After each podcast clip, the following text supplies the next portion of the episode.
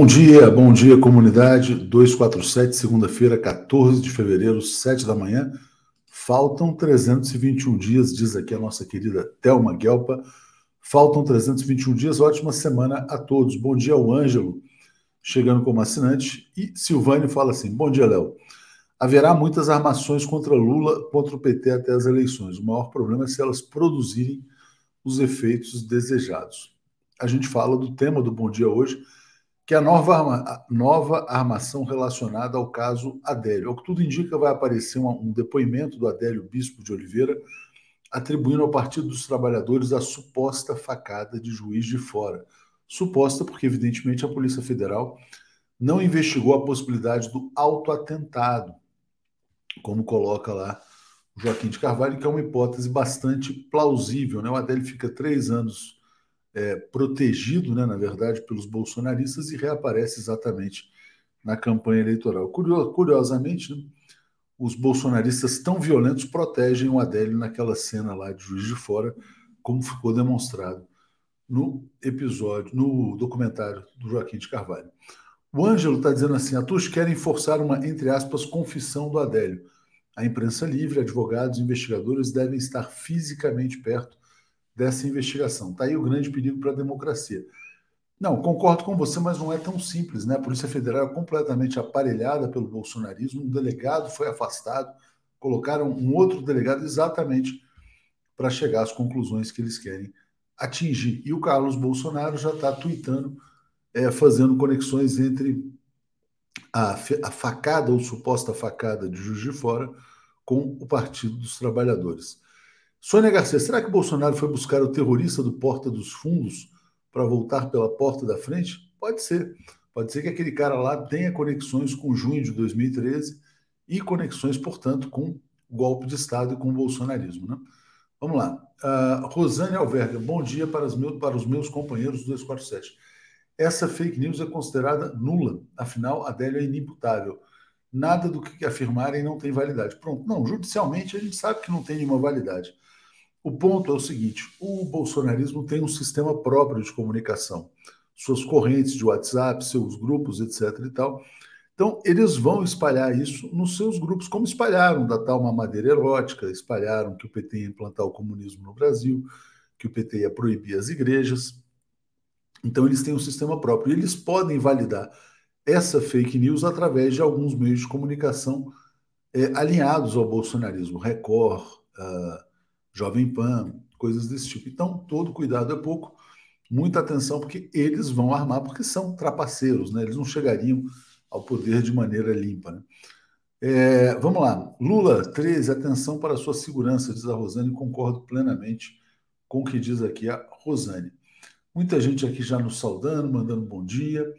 É, Florial Domingues dizendo, ó, foi uma fakeada Tabajara, e eles estão agora tentando mais uma armação Tabajara para explorar esse assunto. Né? Mercedes fala: seguranças que estavam no dia da facada foram todos promovidos pelo excelente trabalho prestado, ou seja, né, de proteger o Adélio, criar aquela cena da farsa e depois ajudar a eleger o Facínora. Né?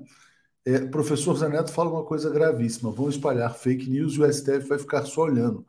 Ontem, o Luiz Roberto Barroso, ministro do Supremo, presidente do TSE, deu uma entrevista ao jornal o Globo, concedeu essa entrevista e falou: é, veja bem, ele está mentindo, vai mentir de novo, tal. Por quê? Porque as instituições não funcionam no Brasil desde o golpe de Estado contra a ex-presidente Dilma Rousseff. O que a gente vive aqui é uma grande farsa, uma grande encenação, como disse Leonardo Boff, decadência total do país depois do golpe de Estado.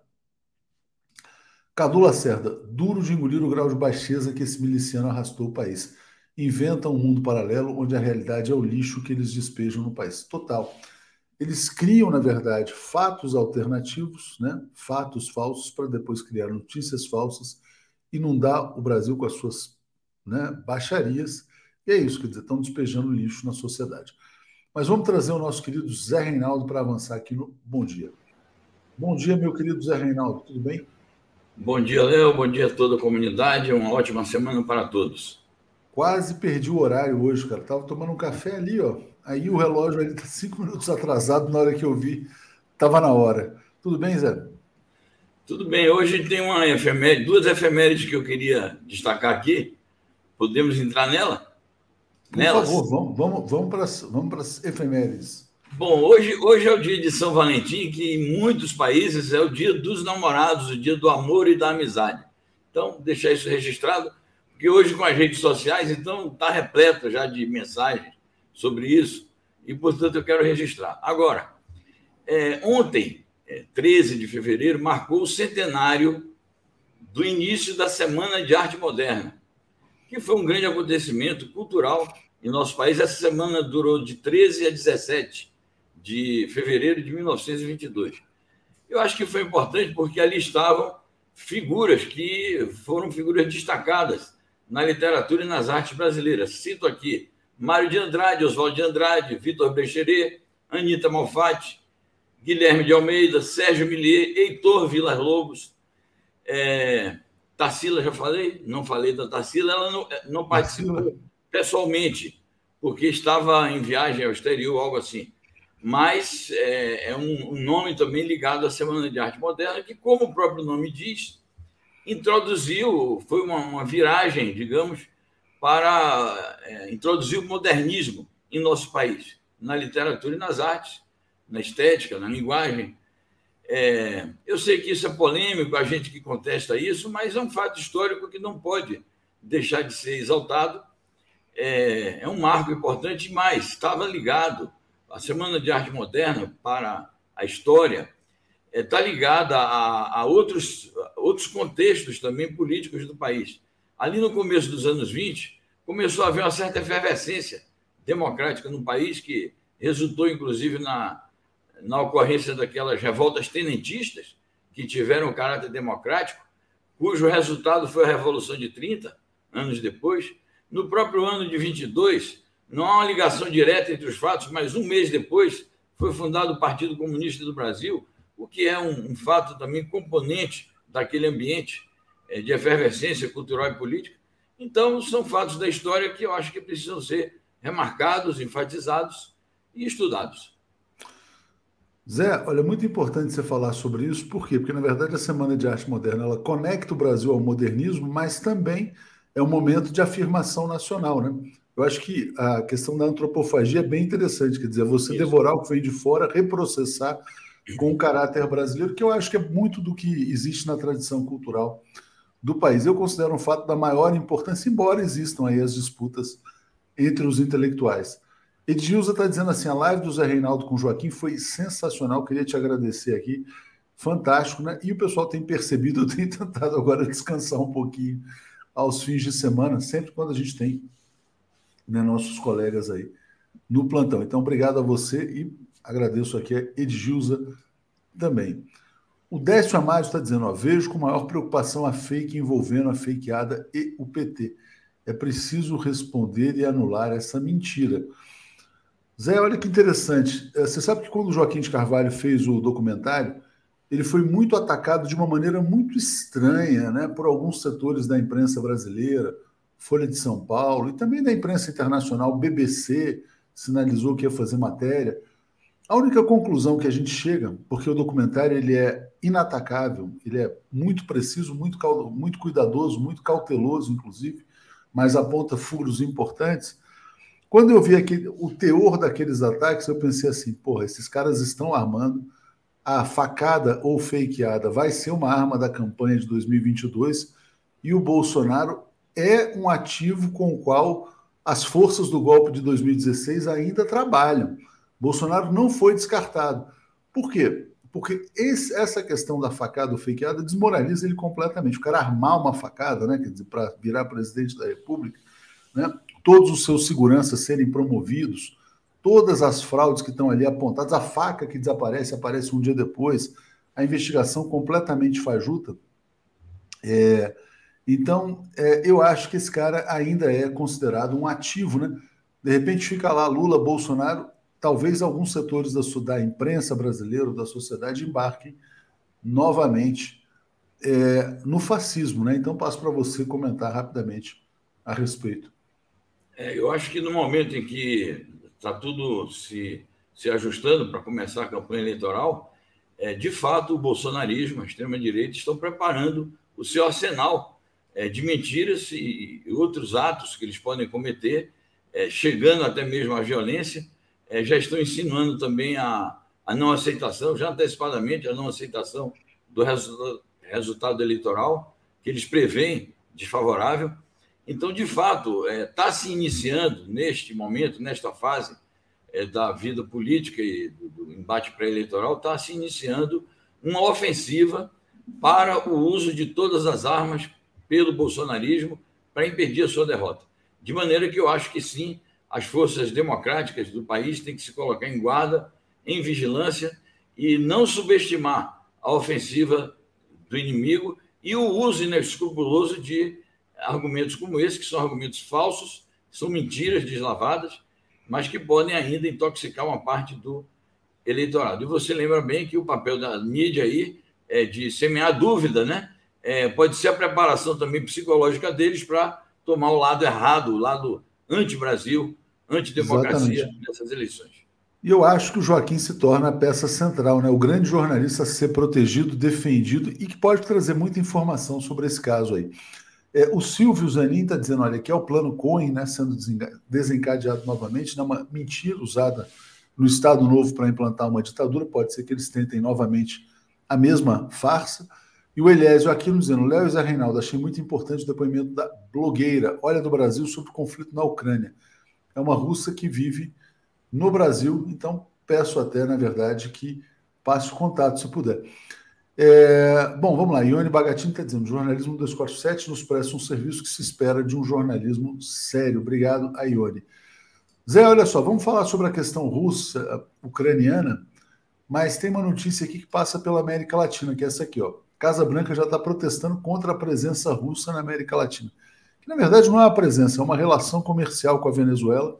A Rússia já vendeu aviões Sukhoi para a Venezuela assim como vende fertilizantes para o Brasil, o Bolsonaro vai para a Rússia amanhã. Então, mas está assim, quer dizer, nesse cenário de Guerra Fria, né, já tem o subsecretário do Departamento de Estado protestando contra a presença da Rússia no que eles consideram quintal. Diga, Zé.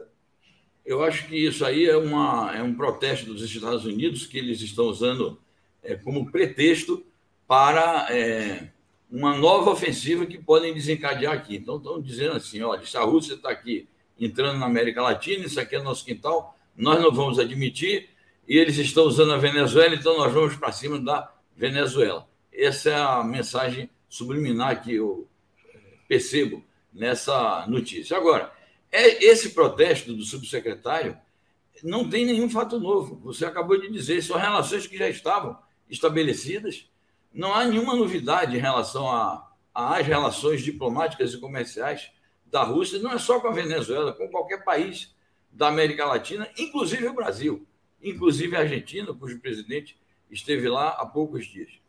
É impressionante como, é, por exemplo, a, essa Vitória Nuland, que foi uma das responsáveis pelo golpe na Ucrânia em 2014, ela, ela ia para as manifestações ali na Praça Maidan ela alimentou os, os golpistas, ela ia, ela ia fazer interlocução com os golpistas. Essa senhora esteve agora na Colômbia e disse o seguinte: é porque a Venezuela está concentrando tropas na fronteira com a Colômbia. Um regime de extrema direita. Então, os democratas dos Estados Unidos fazendo aliança com o regime de extrema direita para provocar a Venezuela. Então, Muito importante você lembrar o papel dessa Vitória Nuland. Ela que promoveu o golpe de Estado na Ucrânia. A Ucrânia, a Ucrânia se transformou num Estado falido. Pode ser que eles tentem fazer exatamente a mesma coisa na Venezuela. Né? Exatamente. Então, eu, eu acho que as autoridades estadunidenses não têm nenhum crédito e não se baseiam em informações assim positivadas para estar realizando esses protestos. Então, isso são pretextos que eles estão usando para preparar uma ofensiva aqui na nossa região também vamos ficar vigilantes. Zé, o Dmitry Peskov, que é o porta-voz do Kremlin, ele concedeu uma entrevista e falou: olha, as relações entre Rússia e Estados Unidos hoje estão no chão, no ponto mais baixo é, da história. Então, peço para você falar sobre essa declaração, por quê? Porque houve um diálogo de uma hora, mais de uma hora, entre o Biden e o Putin no sábado, mas ele falou: embora exista o diálogo, não há confiança. Então, passo para você falar a respeito. É e antes, leio aqui o Pedro Azambuja dizendo: compare e se posicione. Crise dos mísseis de Cuba. Kennedy dá ultimato à União Soviética. Uh, agora, crise dos mísseis da Ucrânia. Putin dá ultimato à OTAN. Passo para você falar sobre o comentário do Paulo também. Bom, está é, correto, é isso aí. É um, são situações históricas distintas e com um espaço de tempo de 60 anos, em que está acontecendo exatamente isso que disse o companheiro. Sobre a declaração do Peskov, que é um porta-voz qualificado do Kremlin, portanto, é o porta-voz do governo, da presidência da República, é, é muito importante porque nos remete de novo àquele discurso de 2007 que nós comentamos aqui na sexta-feira, é, do Putin, alertando para tudo que acabou acontecendo agora, 15 anos depois. E até aquele momento ainda se cultivava alguma expectativa de um outro nível de relação entre o Ocidente e a Rússia, e no caso o Ocidente, principalmente os Estados Unidos e a OTAN.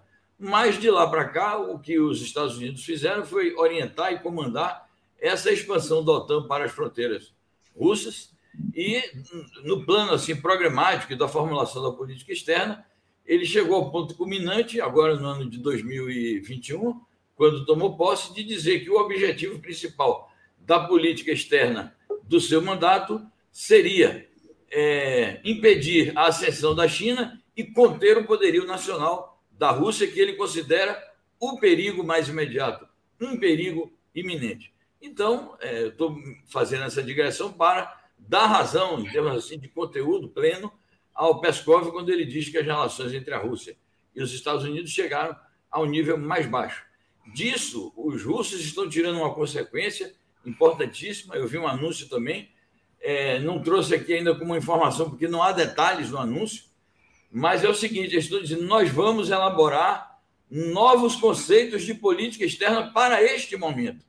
Só que a notícia só diz isso, então vamos aguardar é, o que, é que a chancelaria russa e a presidência da República Russa vai apresentar em termos de novos conceitos de política externa, que eu entendo é, esses conceitos eles derivam desta constatação de que as relações com o Ocidente, com os Estados Unidos, chegaram ao chão, então é preciso, pelo menos nesse capítulo, é, reescrever tudo. Então, é, novos capítulos aí de uma história emocionante estão para ser escritos e vividos. Muito bom, Zé, te agradeço bastante. Deixa eu agradecer aqui ao Fábio Simões, dizendo: Léo, o canal da Rússia se chama Olga do Brasil, o vídeo recente que ela fez sobre Rússia e Ucrânia. É muito bom. Vamos tentar o contato então com a Olga do Brasil. O próprio Eliésio aqui corrigiu o nome também. O Leonardo Blendorf, ele é aparentemente um bolsonarista aqui, que está pagando o superchat para fazer comentários é, falsos, né? Porque na verdade assim, quer dizer, o Bolsonaro se apropriar da transposição de São Francisco é apropriação indébita. Todo mundo sabe que essa é uma obra iniciada pelo governo Lula, realizada no governo da ex-presidente Dilma Rousseff. Michel Temer, golpista, usurpador, fez uma inauguração de fachada, né? aliás, não pôde nem se aproximar do povo porque ele seria vaiado.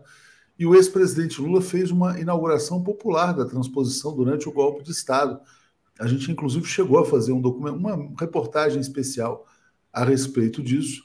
Então, uh, o xará Blendorf, Leonardo Blendorf, não adianta pagar superchat para espalhar fake news aqui. Jairo Costa, a farsa Adélio Familícia pode sair pela culatra. De todo modo, né? Só falando para o Xará lá, tem muito bolsonarista vindo assistir aqui o Bom Dia 247. A gente celebra a presença de vocês, sejam membros assinantes mandem superchats e se convertam ao lado certo da história, que é o lado da defesa do Brasil. Bolsonaro é um projeto de destruição nacional. Só dar um exemplo, né?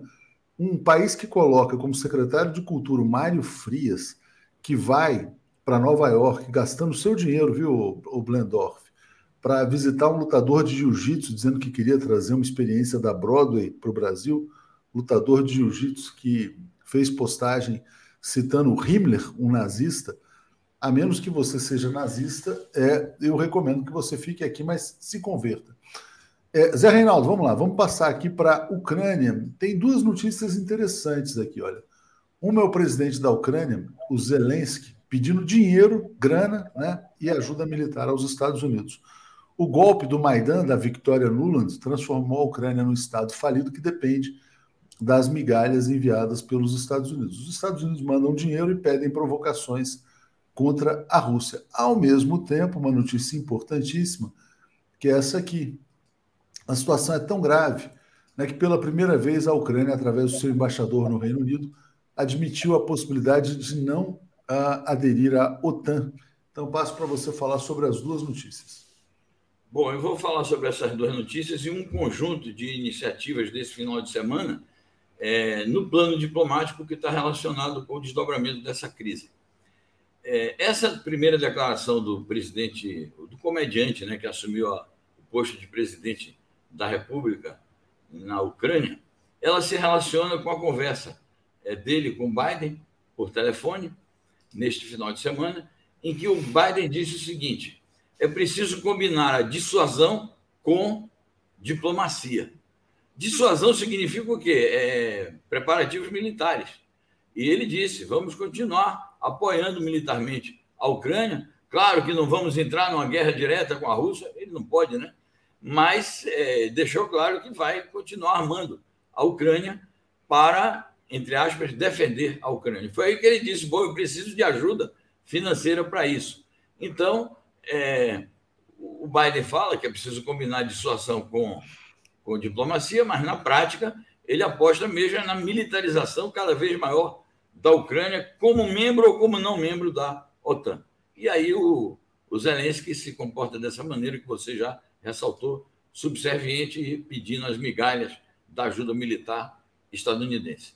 Quanto à questão de admitir que pode não fazer parte da OTAN, também é uma sinalização que ele dá. Pode ser que isso faça parte de, de novas etapas que se inauguram agora é, nas negociações entre, de um lado, Estados Unidos e OTAN, e de outro lado, a Rússia, tendo aí no meio de campo a Alemanha e a França, e aí que eu entro nas movimentações é, diplomáticas dos últimos dias e que, com que se inaugura também esta semana.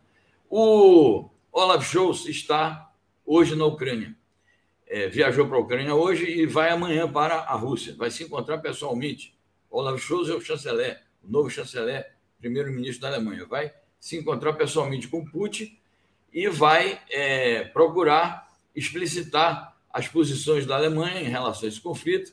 Ele certamente vai repetir em algum tom, não sei se no mesmo tom que usou no discurso na, ao lado do Biden, é, o tom de ameaças que ele vai sancionar a Rússia, que a Rússia não, não agrida a Ucrânia, mas ele não vai é, incluir entre essas ameaças a, a saída do Nord Stream 2, porque isso, inclusive, já faz parte das divergências da Alemanha com a Ucrânia, que pediu explicitamente à Alemanha que faça isso, que não inaugure, que cancele o Nord Stream 2, e ele desconversou. Assim como também nos Estados Unidos, durante a viagem, ele bradou que ia fazer acontecer contra a Rússia, mas indagado sobre o Nord Stream 2, ele contornou, ele desviou o assunto, porque é um, uma questão vital para a Alemanha. Então, esse é um aspecto das tratativas diplomáticas. O outro, depois daquela reunião de cinco horas, no começo da semana passada, entre o Macron e o, e o Putin, é, houve um novo telefonema. Além do telefonema que o Putin e o Biden trocaram na última, no último sábado, que eu vou comentar também, o Putin ligou para o Macron, eles conversaram.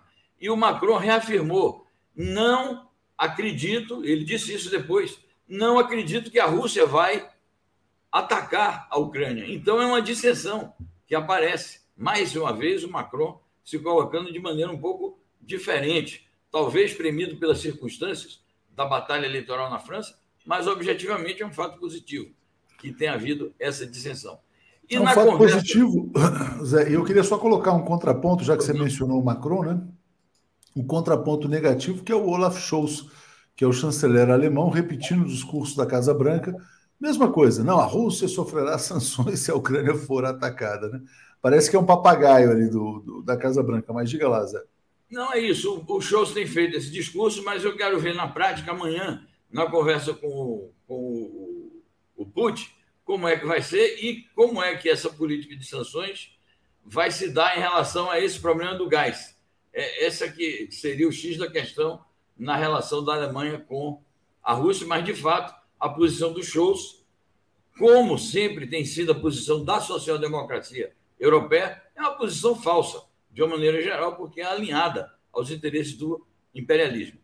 Bom, mas o último aspecto que eu queria comentar das tratativas diplomáticas, Léo, é, e que a gente deve prestar atenção para os próximos dias, é o que ficou do encontro, do, do telefonema entre o Biden e o Putin do sábado. Porque, em meio a esse diálogo de surdo-mudos, como disse Lavrov, é, surgiu a seguinte questão. É, vocês se recordam que é, há umas duas semanas a Rússia envi enviou uma carta para os Estados Unidos e a OTAN com um rol de exigências. Entre elas, que a Ucrânia não, não ingresse oficialmente na OTAN e que os Estados Unidos e a OTAN recuem das posições que eles têm ocupado na expansão para o leste e que, portanto, não aceite o ingresso da Ucrânia nem da Geórgia. Os Estados Unidos e a OTAN responderam rechaçando todas as demandas do, do Putin. Agora, os Estados Unidos colocaram o seguinte: nós estamos aguardando que vocês então nos façam novas propostas. Como quem diz, bom, nós rechaçamos essas propostas, digamos, máximas, e esperamos novas propostas. Como quem diz, quem sabe a gente possa negociar essas novas propostas. E no telefonema o Putin anunciou isso. Nós vamos, em momento oportuno, enviar as novas propostas da, é, das exigências russas de segurança é, em relação a essa ofensiva que os Estados Unidos estão fazendo. Eu entendo isso como, de ambas as partes, uma manobra diplomática para ganhar tempo para os próximos dias, enquanto ambas as partes continuam tomando as suas medidas militares e as medidas diplomáticas, cada um procurando o seu campo próprio de alianças, como a Rússia tem feito em relação à China e outros países, e como os Estados Unidos têm feito com os países da OTAN e da União Europeia. Então a coisa está nesse pé, vamos aguardar. Eu acho que enquanto isso as tensões vão permanecer, as manobras militares de um lado e outro vão continuar acontecendo e o Ocidente vai continuar armando a Ucrânia. É, obrigado, Zé. Deixa eu agradecer aqui a Thaís, que está preocupada. Já bloqueei lá o Bolsonaro agressivo, que estava espalhando mentiras. É, tem outro que acabou de ser suspenso aqui agora. Jairo Costa está dizendo: a farsa dele família pode sair pela culatra. Tópicos políticos. Rogério Anitablian levou a cônsul da Rússia no seu canal. Disse que a Rússia não vai invadir. Parabéns ao Rogério. É, o Marne mandando um abraço lá de Porto Alegre. Rita de Cássia, não podemos nos acovardar diante das fakes. A estratégia do Bozo está furada, mas PT e imprensa têm que monitorar e responder com profissionalismo. Concordo com a Rita. Carlos Augusto dizendo: falsos atentados políticos, Lacerda, Serra, Bozo, autênticos meios da direita para destruir um país. A mentira se repetirá? Pois é, eles usam isso com frequência, né? Desde a rua Toneleiros lá, mas enfim. É, Zé Reinaldo, olha só, deixa eu botar aqui mais uma notícia antes da gente fechar. Toda vez que existe uma grande competição internacional, né, a Rússia é muito atacada com doping, suspeitas, etc. e tal. Esse caso foi muito mediatizado da Camila Valieva, essa jovem de 15 anos, é, uma das principais atletas da Rússia, patinadora, e conseguiu, na verdade, ser absolvida pelo tribunal arbitral, está disputando, vai disputar os Jogos Olímpicos de Pequim. Sempre, sempre a Rússia no alvo né, do Ocidente. Mas passo para você, Zé. Exatamente. Eu acho que o, a decisão do tribunal é muito importante. É uma vitória é, da, da patinadora.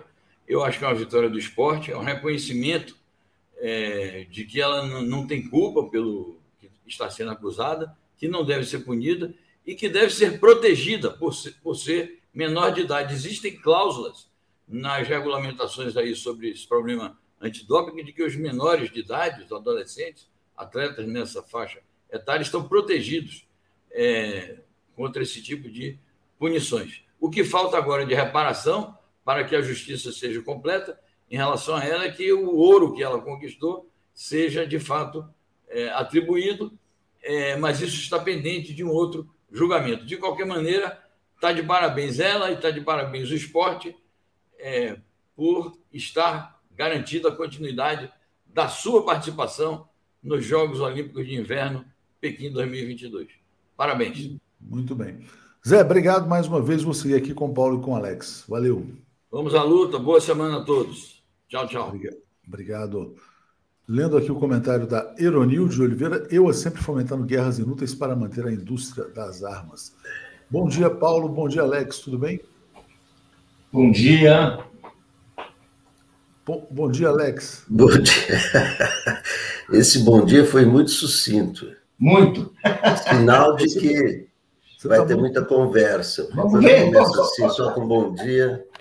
É isso aí. Tudo Bom, bem, vamos entrar no assunto principal. Vou botar aqui uma notícia é. na tela. O Carlos Bolsonaro foi ao Twitter no dia de hum. ontem e já, já começa a associar o Partido dos Trabalhadores à suposta facada de juiz de fora. O caso estava lá, encerrado, aí eles mudam o delegado, produzem uma fake news e vão inundar os grupos de WhatsApp com essa mentira, dizendo que a campanha do Haddad né, é, teria interesse na fakeada ou facada ou suposta facada contra o Bolsonaro. Diga, Paulo. É evidente que o Adélio está preso, isolado, numa penitenciária distante de todos os lugares. Ali é meio uma, ah, uma, uma, uma reserva estratégica do governo Bolsonaro.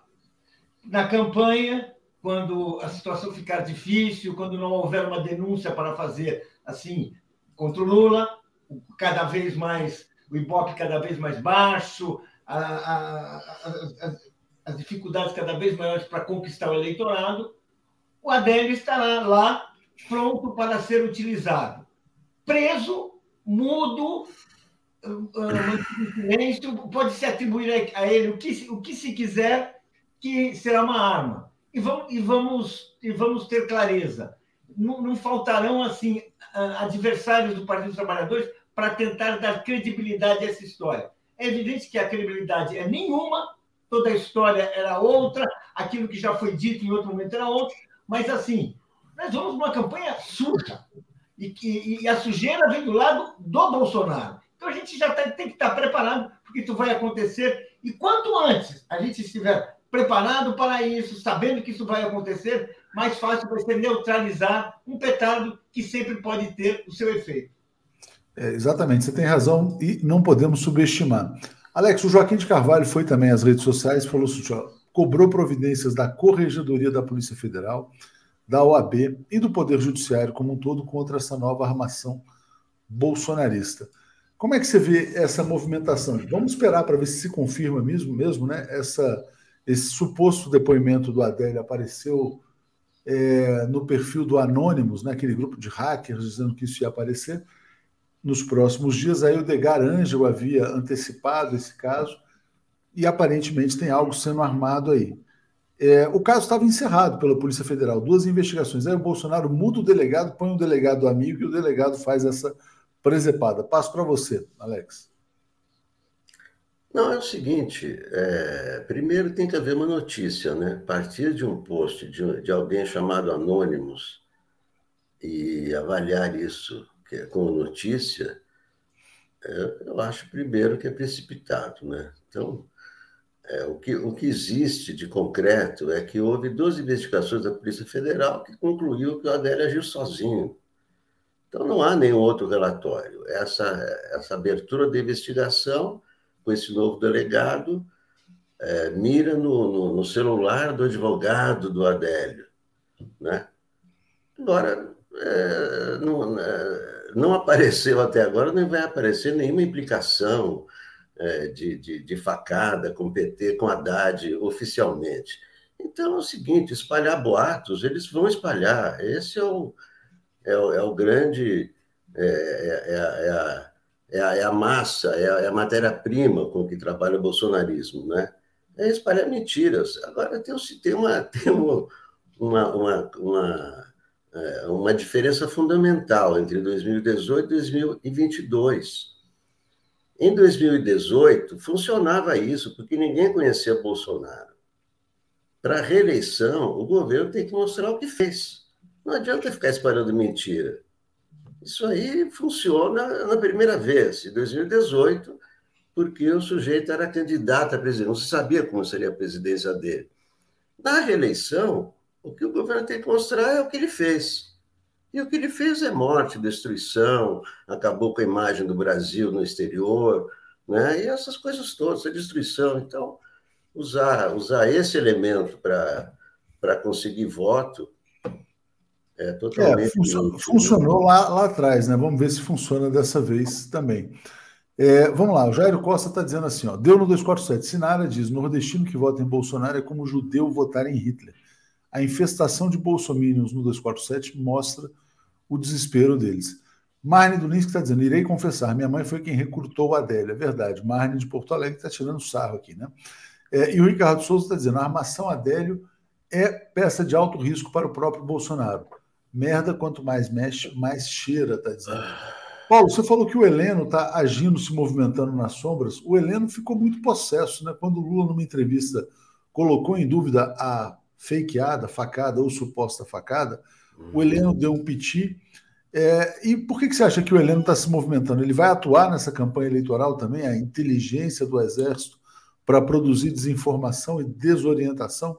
Eu queria que. Eu, o que há é uma notícia que saiu no estado de São Paulo de sábado, que fim de semana, né, nem, nem tudo assim aparece, em que o Heleno admitiu numa conversa com o repórter Wesley Galzo uh, uh, e a repórter Raíssa Mota, do, do, do, jornal, que ele se encontrou, recebeu no Palácio do Planalto os integrantes daquele, daquele, daqueles grupos que uh, faziam, investiam contra o Supremo, assim, recebendo é, exatamente, quer dizer, recebeu extremistas de direita no palácio, aqueles grupos que faziam coisas, que, que espalhavam mentiras sobre o STF, que ele recebeu, ele deu conselhos, ele pediu ponderação, ou seja, o governo, através do, do, do, do ministro do, do Gabinete da Segurança Institucional, ele admite que teve relações, que manteve relações, que recebia essas pessoas que estavam fazendo atentados, promovendo atos de violência ilegais, clandestinos. Então, dizer assim, isso é uma coisa muito preocupante, porque um, um ministro, ele não, não lhe cabe receber, uh, uh, uh, interrogar, dar conselhos. Não, é, é, outra coisa. Se tem um crime, ele dá voz de prisão. Se tem um crime, ele abre inquérito. Não tem nada disso. Quer dizer, o que teve apenas, ele faz uma investigação formal. É isso que se quer. Não, fica claramente uma relação de acomodação com essa, aquele grupo que chamava, um grupo que chamava uh, 300 do Brasil, que é um grupo de extrema-direita que fazia coisas. Ele teve relações com, com o ministro. É, assim, é no mínimo estranho, né? Uma coisa assim meio imprópria, né? O ministro não pode estar, estar assim, tendo uma relação dessa certa cumplicidade, né? Com essas pessoas, né? Cumplicidade exatamente com aqueles que atacavam, desafiavam as instituições, foram presos, alguns outros tiveram que depois desaparecer. Olha só, tem mais bolsonarista aparecendo aqui, então deixa eu pegar aqui, dar um tchauzinho, porque realmente aqui não é lugar de gente que está alinhada com o fascismo. Vamos lá, deixa eu agradecer aqui ao Miguel Silva, dizendo boato contra o Lula, nenhuma, nenhuma novidade. Quem lembra das pastas que Collor tinha, cheias de denúncias contra o ex-presidente Lula? Pois é, armação atrás de armação. E a Rosângela Pinheiro dizendo: o jogo vai ser sujo, precisamos nos preparar. Vem aí muita baixaria. Agora, Alex, enquanto o Bolsonaro só pensa em baixaria, em trapace, em armação, ele, seus filhos, né? Uh, enfim, é um trapaceiro que veio com quatro mini trapaceiros. O ex-presidente Lula está compondo, está fazendo alianças, ampliando, e houve o famoso jantar agora nesse fim de semana na casa do Haddad, é, que reuniu Lula e o Alckmin. E você escreveu até um artigo a respeito disso que eu vou botar na tela aqui. Então peço para você falar sobre a construção das alianças. Diga lá, Alex. É, esse, esse, esse jantar aí foi um, um jantar social, porque todo mundo ali com as esposas e tal, quer dizer, é, foi um jantar para celebrar, eu acho, porque ninguém vai discutir política num jantar onde está é, o, Alckmin com a mulher, o Haddad com a mulher e tal. Foi para celebrar. É, o que, foi celebrado? O que foi celebrado para mim não é, é um jantar que estava Alckmin, mas não estava o Márcio França. E foi na casa do Haddad. O que para mim foi celebrado ali é o, é o endosso, não só do Lula ao, ao, ao Haddad, mas também do Alckmin. Quer dizer, o, o, o que sinalizou esse jantar para mim é que o, o Haddad é o candidato não só do Lula, é, é o candidato da chapa. Então, foi um recado para o Márcio França. E um recado também para o PSB, porque é, desse jantar né, surgiu a informação de que a chapa vai ser anunciada em meados de março. Pois bem, esse é o, é o, é o limite, né? é a data limite para tanto, tanto França como o PSB decidirem se vão querer aliança com Lula é, é, ou não. E a, aliança com Lula implica em apoiar o Haddad em São Paulo. Isso aí ficou muito claro.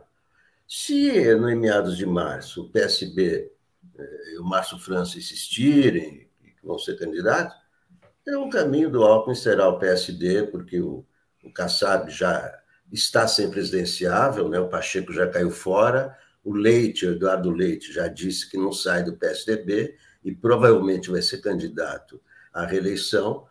O, o Kassab, né?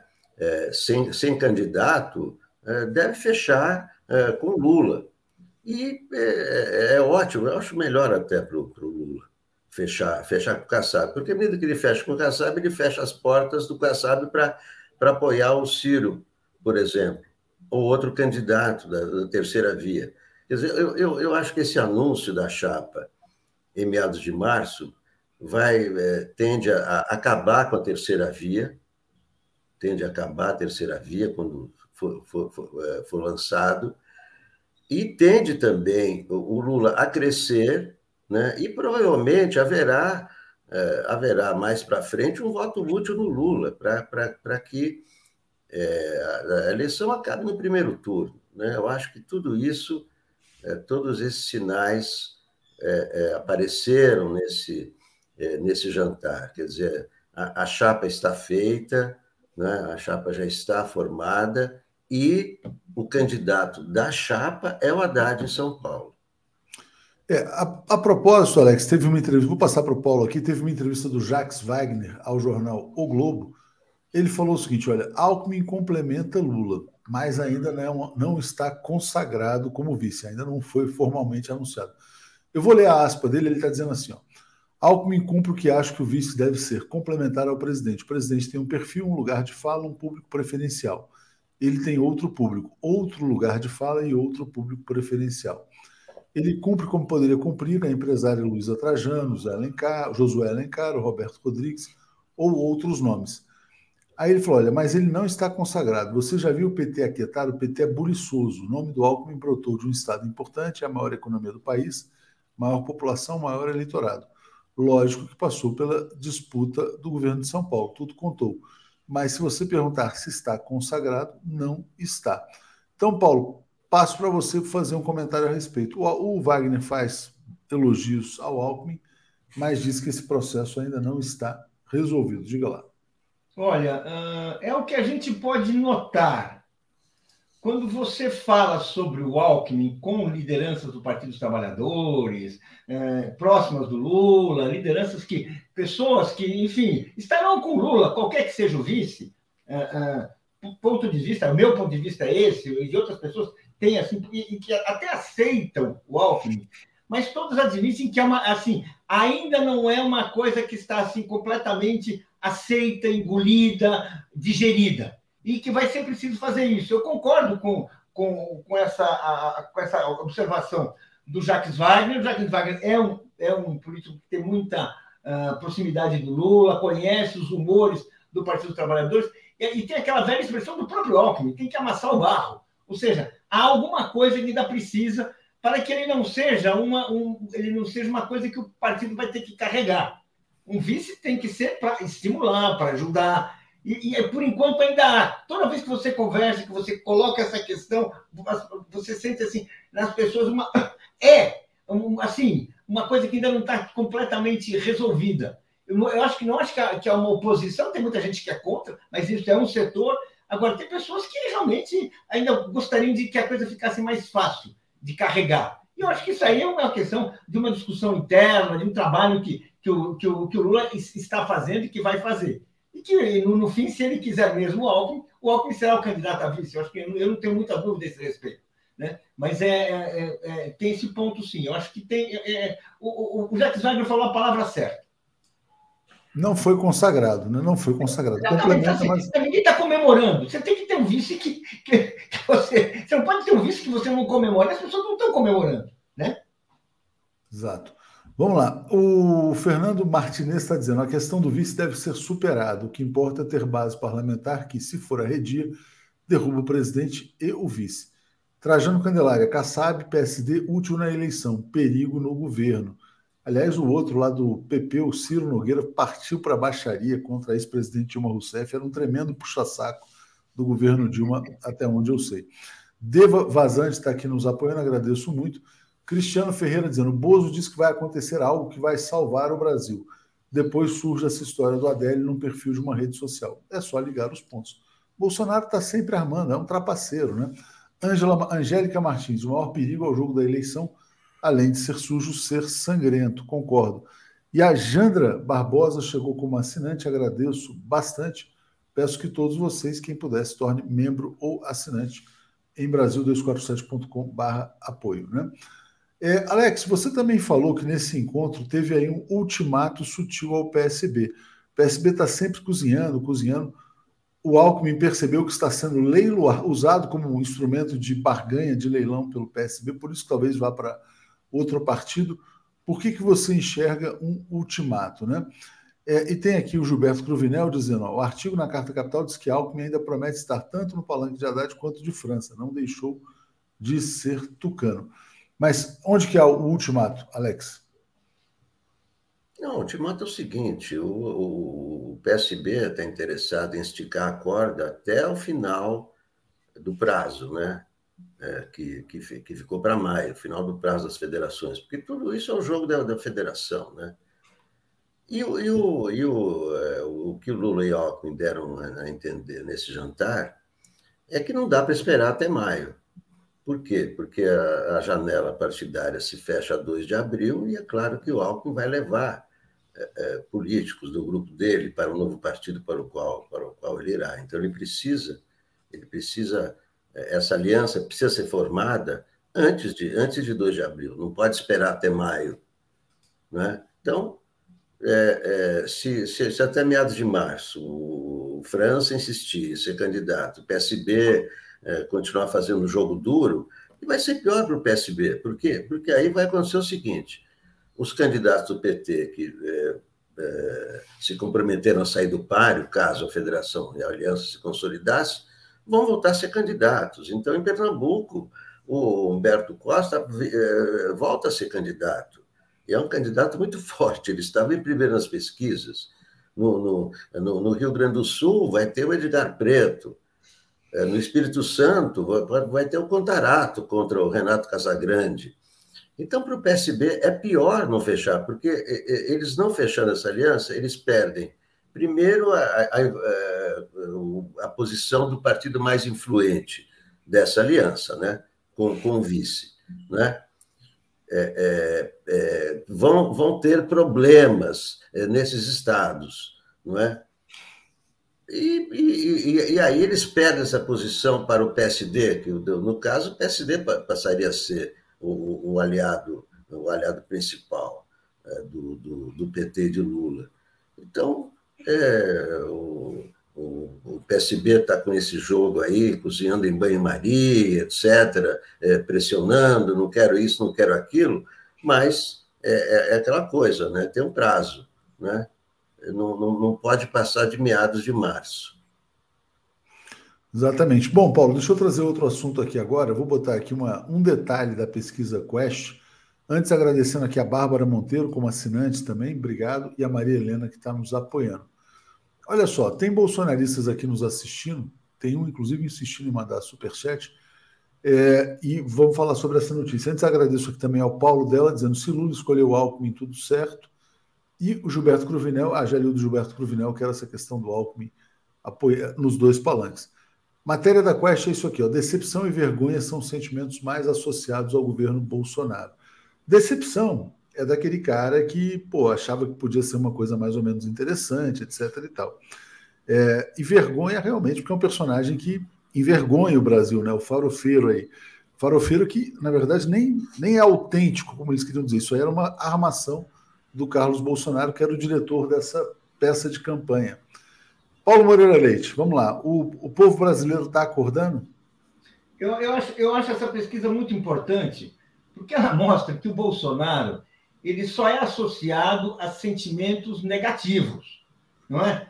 As pessoas que já não, que, que já não, que não votaram no Bolsonaro, que fizeram oposição ao Bolsonaro na, na eleição, que sempre o Bolsonaro nunca enganou muita gente, né? Muita gente sempre soube que o Bolsonaro é aquilo que ele mostrou ser no governo. Essas pessoas têm apenas têm sentimento de vergonha, porque elas são ofendidas de acordar de manhã e ter um, um, um, ocupando a presidência um sujeito como esse, tão destrutivo, tão sem princípios, tão, tão inescrupuloso, né? Assim, assim, então, é o sentimento de vergonha, que é o sentimento assim, que eu acho que é o grande sentimento, é o sentimento mais importante.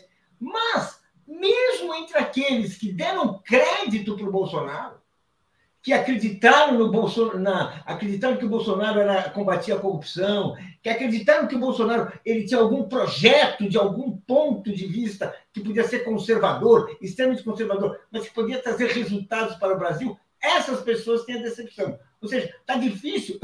É, é, é, uma pesquisa que mostra como é difícil para o Bolsonaro sair daquele lugar que ele se encontra. Ele tem cinco quartos da população e tem um quarto da população que já é muito, né? Vamos, se a gente for pensar o que ele fez, é muito. Mas ele sair disso para virar um, um, ter uma campanha competitiva, os, a, os, sentimentos da população, ou seja, que a, vai além da visão política, e sentimentos daquilo assim, é uma opinião que sedimentou e ganhou até um certo peso emocional. Você já não está nem. Você, você pensou, refletiu, e aquilo ganhou uma, uma força que tem emoção dentro de você. Que é isso? Vergonha e decepção. Ou seja, você não consegue, é, é, muito difícil alguém virar o jogo e conseguir é, virar essa eleição. Por isso, todos os planos do Bolsonaro passam por golpes, malandragens, tipo jogadas, uh, uh, como uma jogada com Adélio, outras armações, já essa, essa conversa de vamos dar um golpe, essa, todas essas conversas, essa turma que já começa a falar do nosso Capitólio. Ou seja, por quê? Porque no plano da disputa, no plano do convencimento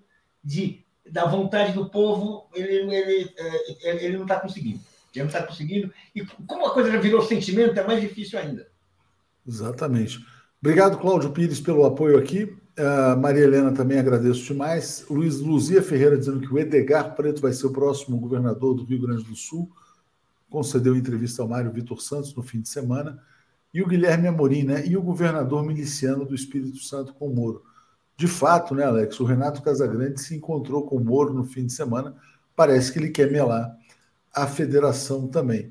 Sobre essa questão também da decepção e vergonha, queria só destacar uma entrevista que foi ao ar ontem. Empresário João Pacífico dizendo: Bolsonaro é um líder tóxico, Lula aponta esperança. Moro não diz absolutamente nada. É o autor desse livro, Seja Líder como o Mundo Precisa, muito interessante. Muitas pessoas gostaram do depoimento dele. Né? Alex, olha só, eu queria te mostrar um caso, que é esse aqui, é, do Moise. Né? A, foi feito um levantamento nas redes sociais e os políticos da direita brasileira, da direita bolsonarista, ficaram absolutamente calados. O único que falou, falou uma besteira, um crime, na verdade, que é o Sérgio Camargo, da Fundação da Palmares, né?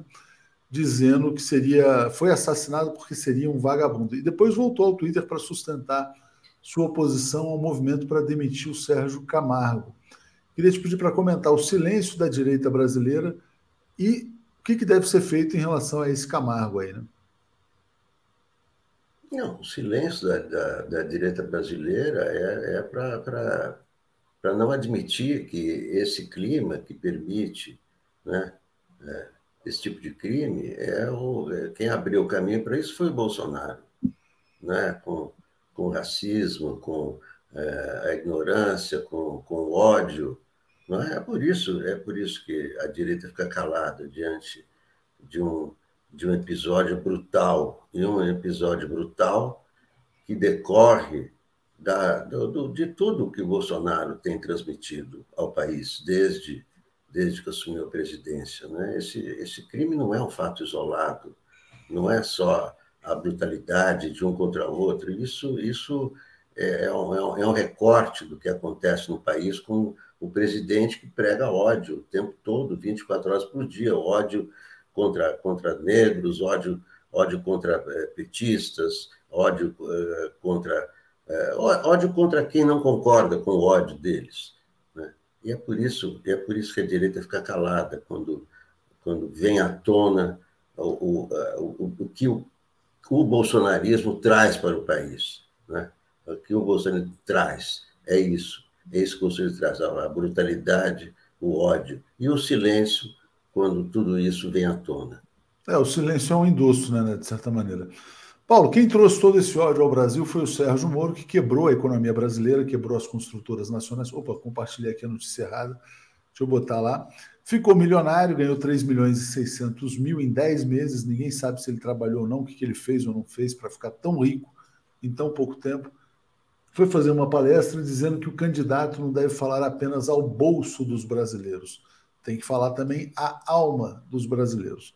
Aí o Tacla Duran, advogado, que denunciou inclusive ter sido vítima de extorsão por parte do Carlos Ucoloto, advogado, amigo da família Bolsonaro, falou o seguinte: Moro, como é que você ficou milionário em 10 meses?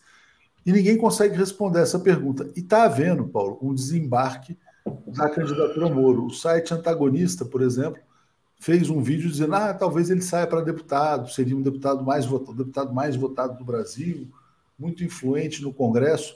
É, há uma, inclusive hoje também, o Celso Rocha de Barros também fala sobre a desistência do Moro. Será que o milionário vai desistir, Paulo? Olha, está difícil seguir nessa campanha, né? Está difícil.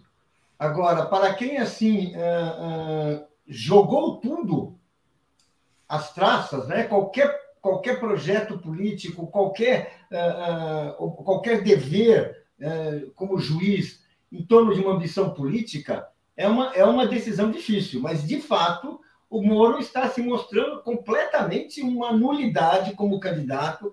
A, aquelas pessoas que assim que estavam atrás, né? Vamos, olha, não queremos o Bolsonaro, o Moro não está convencendo ninguém.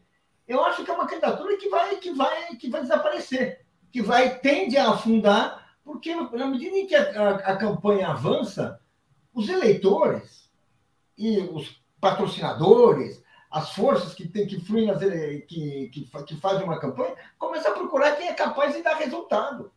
E o Moro claramente, claramente ele não tem não não não não está demonstrando isso, pelo contrário, é uma, é uma é uma nulidade como candidato. E agora, inclusive, está está justamente naquilo que seria aspas, né, que seria a ética, né?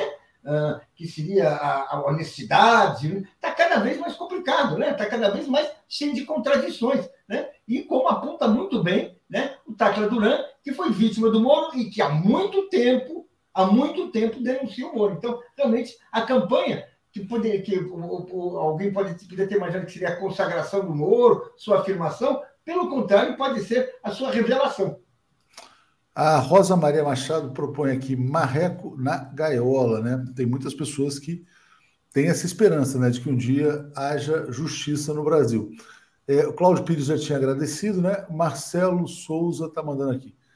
É, peço que leiam e comentem, os bolsonaristas estão cada vez mais alimentando sobre Hugo Carvajal e digam que dizem que o Lula usará isso contra, aliás, Jair usará isso contra o Lula. Pode ser, eu já falei sobre isso. Eles estão armando uma lava-jato internacional nos Estados Unidos. Prenderam um venezuelano que vivia é, na Espanha, que é esse Carvajal, que pode fazer delação premiada para dizer o seguinte: não, a PDVSA financiava ditaduras no Brasil, na Venezuela, no Brasil, etc. e tal. Pode ser. Eles estão sempre armando. Né? Os Estados Unidos talvez olhem para o Bolsonaro como uma peça assim, ridícula, desprezível, mas eventualmente necessária na uh, destruição de um Brasil soberano. Então não dá para menosprezar essa possibilidade. Se eles estão falando, é possível que usem de fato. Vamos ver como é que esse caso vai repercutir ou não na campanha eleitoral. Alex, olha só, agora voltando para o tema do nazismo. O embaixador de Israel no Brasil, o nome dele é Daniel Zohar Zonshine, concedeu uma entrevista dizendo: olha, o comunismo não pode ser equiparado ao nazismo. Comunismo não chamou como nazismo para o assassinato de populações. E eu quero botar também uma outra notícia que eu achei uma iniciativa muito interessante do advogado Marcelo Feller, que é um advogado criminal. Ele se oferece para defender todos aqueles que eventualmente sejam assediados judicialmente pelo MBL, pelo Kim Kataguiri. Né? Por quê? Uh, o Kim está dizendo, o MBL está dizendo que vai processar todo mundo que eventualmente queira associar o Kim ao nazismo. Né? Foi ele que defendeu a criação de um partido nazista. Então, Alex, passo para você falar sobre o embaixador de Israel, né, sobre a falsa equivalência comunismo-nazismo e essa proteção judicial a quem viesse ser processado pelo Kim. Diga lá, Alex. É, o embaixador está falando óbvio, né? mas é necessário dizer o óbvio. Né? Isso é, é o beabá, mas é, com, a, com a, a, a, enorme proliferação de, de, de, de fake news, né? né? vem o Bolsonaro e associa uma coisa a outra, cria-se é, uma, uma, falsa, uma falsa impressão, é, é, óbvio. Isso é a coisa mais óbvia, né? Para você conhecer o que é o nazismo, tem que ler o Mein Kampf. E é onde que, é onde que o, o, o Hitler fala na, na raça pura e diz que é preciso eliminar os judeus. Então, isso aí está no, tá no Mein Kampf, está no, tá no, no, no, nazismo. Não tem nada a ver com o comunismo. Né? Não tem nada, absolutamente nada, nada. Isso vai dizer o embaixador, vai dizer qualquer pessoa né, que, que, estudou um pouco, que viveu um pouco, né, são outras concepções, né, não, não, tem nada que ver uma coisa com a outra. E agora, é, cria-se também uma, uma, falsa discussão assim, ah, mas o Kim Kateguri não é nazista. O, o, que se pune não é o cara ser ou não nazista, o que se pune é a divulgação do nazismo. Se o cara for nazista na casa dele e nunca expuseram o seu nazismo, ninguém vai fazer nada com ele. Eu não vou invadir a casa do cara, você é nazista. Não é isso que, se, que a lei pune. A lei 7.716 pune a divulgação do nazismo. Então, o cara pode ser o que ele quiser. A hora que ele divulga o nazismo é que ele comete o crime. É isso que diz a lei brasileira. Exatamente. Mas é importante né, que você tenha advogado se mobilizando para proteger as vítimas do assédio judicial do MBL. A Maria Paula Capuano está dizendo: assistam a interessante entrevista de Edgar Preto, pré-candidato mais votado ao governo do Rio Grande do Sul, feita pelo grande jornalista Mário Vitor Santos. De fato, uma entrevista muito boa. Paulo, tem um pedido para que a gente comente a viagem do Bolsonaro à Rússia. Ele está embarcando aí nas próximas horas, vai lá se encontrar com Vladimir Putin, dizendo que vai orar pela paz no mundo, né? Bolsonaro, um cara que sempre, propô, é, sempre pregou ódio, divisão, etc. e tal agora está tirando onda de pacifista. É, Paulo, diga lá, como é que você vê essa viagem à Rússia? Olha, é uma viagem que eu, eu, eu vou confessar para vocês. Eu não entendi o motivo dessa viagem nessa circunstância. O Bolsonaro é, é, ele é um provocador. Ele é claramente toda a história do Bolsonaro é a história de um de um de um político que coloca o Brasil a serviço do Império Norte-Americano. Eu não consigo imaginar o que ele vai fazer numa viagem para a Rússia, na Rússia, numa circunstância como essa. Né?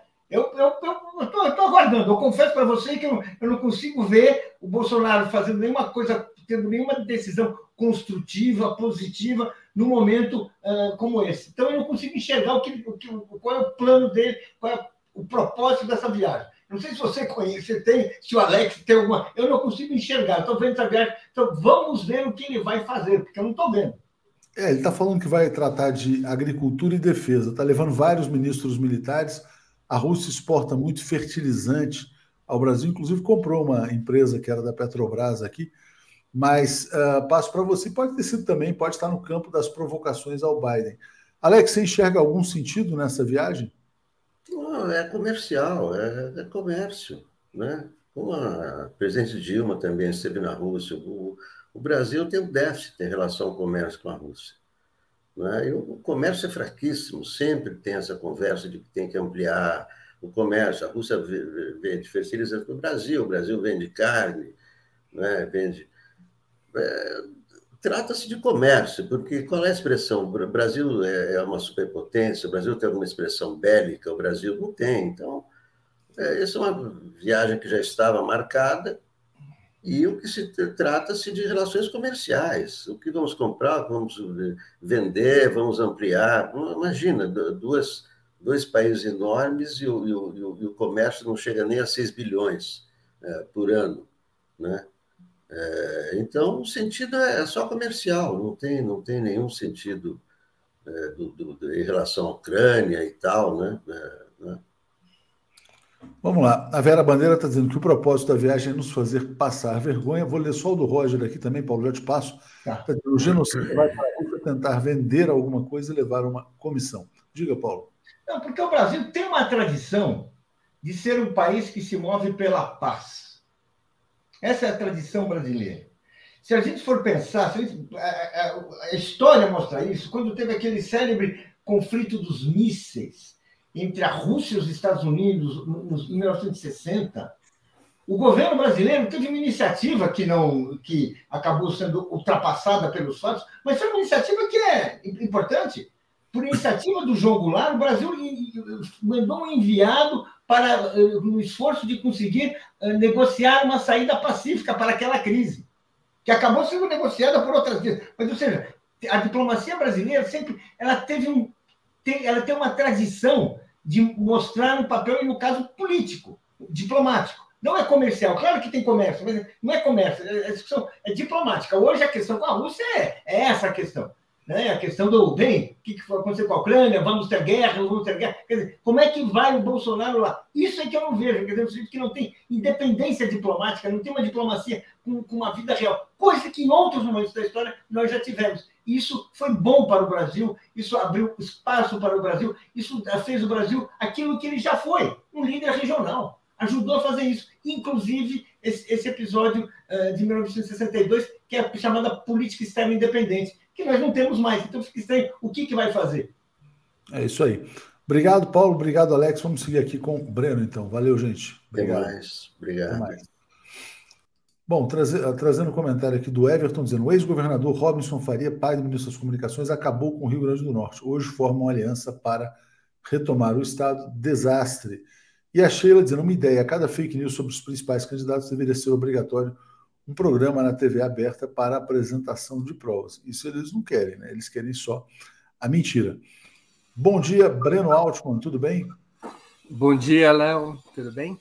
Tudo em paz. Breno, muito bem-vindo aqui à TV 247. A Daphne está com problemas de internet, deve chegar a qualquer momento, mas a gente vai começando. Eu, tenho, eu sempre acompanho, na verdade, tudo que você faz, né? É, e Twitter, entrevistas, etc. Queria começar pro, pela questão da Rússia-Ucrânia. Você fez vários tweets sobre o tema é, e colocando mais ou menos como dever de todo progressista apoiar a Rússia nesse episódio, né? porque a Rússia está sendo agredida. Mas passo para você comentar. Olha, não, primeiro a gente tem que entender o que é a Rússia. Né? A Rússia, eu busquei defender essa posição ao longo dos últimos dias, ela é um caso excepcional a Rússia é um país capitalista. A Rússia sofreu um processo de restauração capitalista a partir do fim da União Soviética, nos anos 90. É um país capitalista com uma burguesia muito jovem, uma burguesia que tem 30 anos de vida. E é uma burguesia que emergiu do aparato de Estado. Né?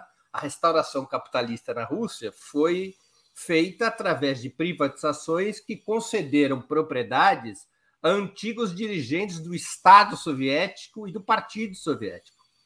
Então, é uma burguesia não só jovem, como ela nasce do aparato de Estado. E é um país capitalista que surge quando as grandes potências capitalistas já dominavam o mercado mundial. Então, a Rússia surge como país capitalista muito espremida. Ela não tem para onde crescer do ponto de vista da expansão internacional é um país, portanto, que é um capitalismo super tardio, né? Você teve as primeiras potências capitalistas do século XIX, depois você teve os países do capitalismo tardio, o expoente mais importante é a Alemanha, mas você também teve outros países na Ásia de capitalismo tardio. A Rússia é o capitalismo super tardio. Não tem espaço no mercado mundial para que a burguesia russa possa ser um player. Isso fez com que a Rússia tivesse duas características. A primeira é que fosse uma burguesia voltada para dentro. Ela não disputa o mercado mundial, a não ser num ramo da economia que é petróleo e gás. E aí vem a segunda característica, é um capitalismo de Estado. A burguesia russa só sobrevive integrada e subordinada ao Estado. Esse tipo de situação excepcional da Rússia faz com que ela seja, embora um país capitalista, ela busque alianças anti-imperialistas, porque os principais inimigos da Rússia estão nas velhas potências capitalistas que não dão qualquer espaço para que o capitalismo russo possa crescer fora das suas fronteiras. E mais ainda, é, o capitalismo russo é atacado dentro das suas fronteiras naturais, que são as antigas repúblicas soviéticas. A, a Rússia perdeu influência, ou vem perder influência, ou vinha perder influência, o tempo verbal a gente pode adaptar, em todo o antigo cinturão, não só das repúblicas soviéticas, mas também dos países que compunham o campo socialista. Isso faz com que a burguesia russa, ou uma parte expressiva da burguesia russa, pós-Putin, depois que o Putin foi para o governo, ela tenha no imperialismo americano, em especial, e na União Europeia, seus grandes rivais. E, naturalmente, tem na China sua aliada.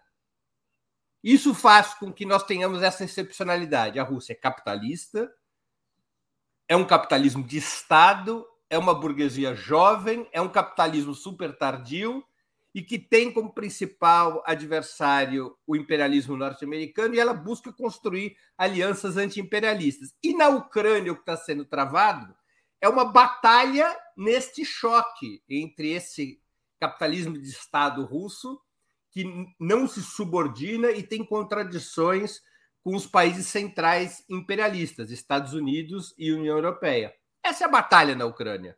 É uma batalha é, na, que a sua aparência é geopolítica, mas ela reflete essa disputa entre a burguesia russa, o capitalismo de Estado russo e o imperialismo e uma situação na qual a imensa maioria do povo russo apoia seu governo, evidentemente, e na qual vai se constituindo uma aliança imperialista ao redor da Rússia, protagonizada principalmente pela China, mas não só.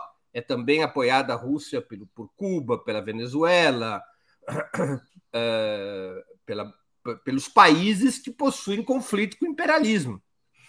E creio eu que isso deve nortear a posição de esquerda, sem ilusões. A Rússia não é um país socialista. A Rússia, com Putin, não é a restauração da União Soviética, mas desempenha um papel é, anti-imperialista. É, ajuda a construir o um mundo multipolar, né, Breno? Que eu acho que é um fator importante. Isso. Deixa eu trazer a Daphne, ela está aqui na sala de espera, só para a gente seguir com ela aqui. Bom dia, Daphne, tudo bem? Bom dia, Léo. Bom dia, Breno. Bom dia, comunidade. Bom dia. Tudo bem? E aí? Internet estável agora? Espero que sim. A gente Qualquer sua coisa. aqui, é muita adrenalina quando acontece essas coisas. quando cai a internet é muito chato, mas estamos aqui. Deixa eu agradecer aqui a Paula Daniela dizendo: Bolsonaro vai fazer o que Getúlio fez entregando para a Segunda Guerra Mundial vários pracinhas para morrer por uma guerra insana que não nos compete. Uh, Daniel Miyagi está dizendo: Breno, fale sobre Peru. Se você concorda com o Castilho, faça um 20 minutos falando da diferença. Não, é na quinta-feira agora, na hora do marketing o detalhe, mas na quinta-feira agora é, no 20 Minutos Internacional, vai ter uma entrevista com o Valdemar Serron, que é um dos líderes do Peru Livre. Exatamente o tema é: o governo Castilho mudou de lado? Muito interessante. O Breno entrevistou agora uh, o Evo Morales, a gente retransmitiu nesse fim de semana também. Daphne, a gente já falou um pouquinho sobre a Ucrânia, não sei se vocês vão seguir ainda nesse tema, mas passo a bola aí para vocês. Obrigado, gente. Valeu. Valeu, Léo. Bom café. Bom, Breno, vamos continuar aqui. É, não peguei exatamente o, começo da sua fala, mas já coloco aqui na tela uma notícia que está hoje no, na home do 247, que é essa aqui, olha. É, a Ucrânia já admite pela primeira vez não se juntar à OTAN. O embaixador da Ucrânia na Grã-Bretanha disse que Kiev pode concordar em não se juntar à OTAN se isso ajudar a evitar uma guerra. Como é que você é, como é que está a situação agora, então, depois é, dessa declaração, Breno? É, a, a, elite dirigente ucraniana ela, tá, ela sofre uma divisão entre aqueles que são favoráveis a um acordo com a Rússia, e o item fundamental do acordo é esse que está é, exposto pelo embaixador ucraniano na Grã-Bretanha, pelo Pristaiko, que é a Ucrânia não se juntar à OTAN. Então, um setor da elite dirigente ucraniana é favorável a esse acordo e outro setor, até agora majoritário, é contra esse acordo. Tá? A estratégia do Putin, aos meus olhos, Daphne, ela é fundamentalmente é, voltada para pressionar a Ucrânia e para fazer a Ucrânia assumir o compromisso de que não se integrará à OTAN. Tá? É, a peça mole, digamos assim, o elo mais fraco da cadeia construída na crise ucraniana é o governo ucraniano. O, objetivo do Putin não me parece ser, ao mobilizar suas tropas para a fronteira, assustar os Estados Unidos ou a União Europeia. Nem tampouco tomar ele, Putin, a iniciativa de uma guerra que poderia lhe trazer muitos riscos. Mas, fundamentalmente, colocar o governo ucraniano sob máxima pressão. A, a saída mais fácil para essa crise, a saída mais indolor para essa crise, embora significasse, viria a significar um desgaste importante para os Estados Unidos e para a União Europeia, a saída mais simples é a Ucrânia fazer esta declaração, transformar essa declaração do embaixador ucraniano na Grã-Bretanha, que ainda tem uma repercussão baixa, transformar essa declaração num tratado de paz com a Rússia, pelo qual a Ucrânia se compromete por 50 anos em não ingressar em nenhuma aliança militar. Não só na OTAN, mas em nenhuma aliança militar, sem consulta prévia a Moscou. É disso que se trata, neutralização da Ucrânia, em linguagem diplomático-militar. A Ucrânia precisa. O Putin não quer anexar a Ucrânia. O Putin quer neutralizar a Ucrânia. A Ucrânia pode ser soberana, mas a Ucrânia não pode ser uma plataforma militar contra a Rússia. Esse é o objetivo de Moscou. A, a saída mais indolor seria exatamente o governo ucraniano assumir esse compromisso. Mas há uma divisão na elite ucraniana. Há um setor, hoje, repito, majoritário na elite ucraniana, que é favorável a abrir o país para esta estratégia de ser uma plataforma militar do Ocidente. Considerando que, com isso, a Ucrânia é, eleva o seu patamar de acumulação capitalista, porque significa, evidentemente, mais recursos da União Europeia, mais recursos dos Estados Unidos, significa, do ponto de vista da defesa ucraniana, maior capacidade militar, maior fortalecimento da, da, tecno, da tecnoburocracia estatal ucraniana, significa mais dinheiro. É? Então, é, significa vantagens para o capitalismo ucraniano do ponto de, sob o ponto de vista do que ainda é a maioria da elite ucraniana, uh, significa uma vantagem para o capitalismo ucraniano. Significa uma vantagem. Basta ver como é que. Porque a Ucrânia tem na cabeça, a elite ucraniana tem na cabeça, de uma forma um pouco deformada, de uma maneira um pouco deformada, o desenvolvimento econômico da Coreia do Sul. Porque a Coreia do Sul, que era um país pobre, pobre, paupérrimo, mais pobre do que a Coreia do Norte, se desenvolveu, porque ela era militarmente estratégica para os Estados Unidos. Isso fez com que os capitais americanos se voltassem para a Coreia do Sul e permitiu que o capitalismo da Coreia do Sul adquirisse um outro patamar.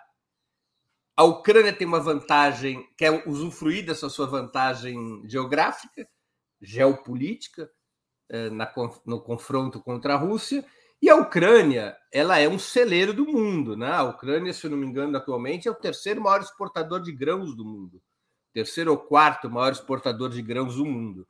Então, ela também tem essa possibilidade.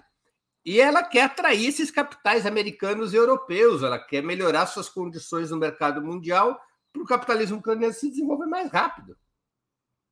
Então, essa, esse vínculo militar tem esse aspecto em relação à elite ucraniana. Agora, é, nesta lógica, é que se monta a estratégia dos dois lados, né? O Putin exercendo muito, a, a máxima pressão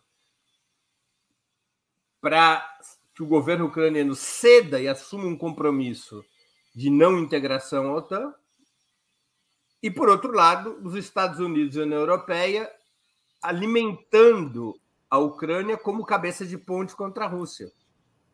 Então, nós estamos nessa, nessa situação. E é uma situação de escalada real tá? de escalada militar real. seja, não é um blefe. Nós não estamos diante de blefes. O Putin não está brincando, né? Não, nem os Estados Unidos estão brincando. Nem os Estados Unidos estão falando sério. Claro, porque ali é uma disputa fundamental. Seja, se os Estados Unidos conseguem ter a Ucrânia com parte do seu território militar, integrando a Ucrânia na OTAN, isso significa dizer que os Estados Unidos e a OTAN terão mísseis a quatro minutos de Moscou. E não precisam ser os mísseis supersônicos ou hipersônicos, é mísseis comuns a quatro minutos de Moscou. É uma, uma ameaça à segurança soviética, à segurança russa, perdão, de grande monta. É uma ameaça de grande monta, não é? É uma situação é, no qual cada lado dobra sua aposta. Né? O Putin, seja, o Biden, a essa altura do campeonato, ele vence se Moscou miar, se o Putin recuar. Dá para E o Putin vence se a Ucrânia ceder, ou, claro, se os Estados Unidos e a União Europeia cederem. Mas é um jogo de tensão real na qual os blefs que existem se transformam em forças ativas. Tá? É, se transformam em forças ativas, seja, se, e, e, o tempo vai obrigando a, a eventuais blefs se transformarem em forças ativas. Perfeito. É, eu ia perguntar aquela hora se dava para comparar com o episódio dos mísseis em Cuba, é, ou não. De sinal a, trocado, a né? É, ao contrário. É. Mas essa situação de, de blefe. De... Claro, sim, sim. É uma situação parecida. Vamos nos recordar o que foi a crise dos mísseis de 62. Ah, tinha ocorrido a Revolução Cubana em 1959. Em 1962, entre 59 e 62, há uma, há uma escalada norte-americana contra Cuba através de sanções que finalmente se transformaram no que eles chamam de embargo, mas que é o bloqueio econômico e comercial contra Cuba, que se estabeleceu exatamente em fevereiro de 62. Cuba estava economicamente cercada pelos Estados Unidos. A União Soviética substitui os Estados Unidos na tradicional parceria comercial que tinha com Cuba. Cuba passa uh, a ter uma relação prioritária com a União Soviética e com o campo socialista. E a União Soviética decide implantar em Cuba uma base militar especial. Ou seja, no fundo, era uma plataforma de lançamento de mísseis que poderia se desdobrar em mísseis nucleares. Essa é a decisão que os soviéticos tomam. A base militar é descoberta de uma maneira curiosa. Né? Você sabe por que, foi, que os Estados Unidos descobriram que havia uma base militar? Não porque okay. os radares o sistema fotográfico aéreo dos Estados Unidos detectou numa determinada região de Cuba as pessoas jogando futebol. E os cubanos não jogam futebol, jogam beisebol. Aí eles hum. se contam que eram soldados russos. Olha, é, eu já tinha escutado essa história. A primeira suspeita foi essa. Fotografar, ué, que jogo é esse? Não é beisebol? Na recriação dos soldados russos, eles estavam jogando futebol, que é o esporte, é o mais popular dos esportes, era o esporte mais popular na União Soviética. É? E aí os Estados Unidos falaram: opa, tem muito militar soviético nessa, nesse país. O que, que existe nesse lugar? E aí foram descobrindo que os soviéticos estavam montando uma base militar especial, uma base de lançamento de mísseis. Os americanos resolvem fazer o bloqueio marítimo contra a União Soviética, impedindo qualquer embarcação soviética de chegar a Cuba. E embarcações que, segundo os americanos, elas levavam ogivas nucleares e levavam material militar.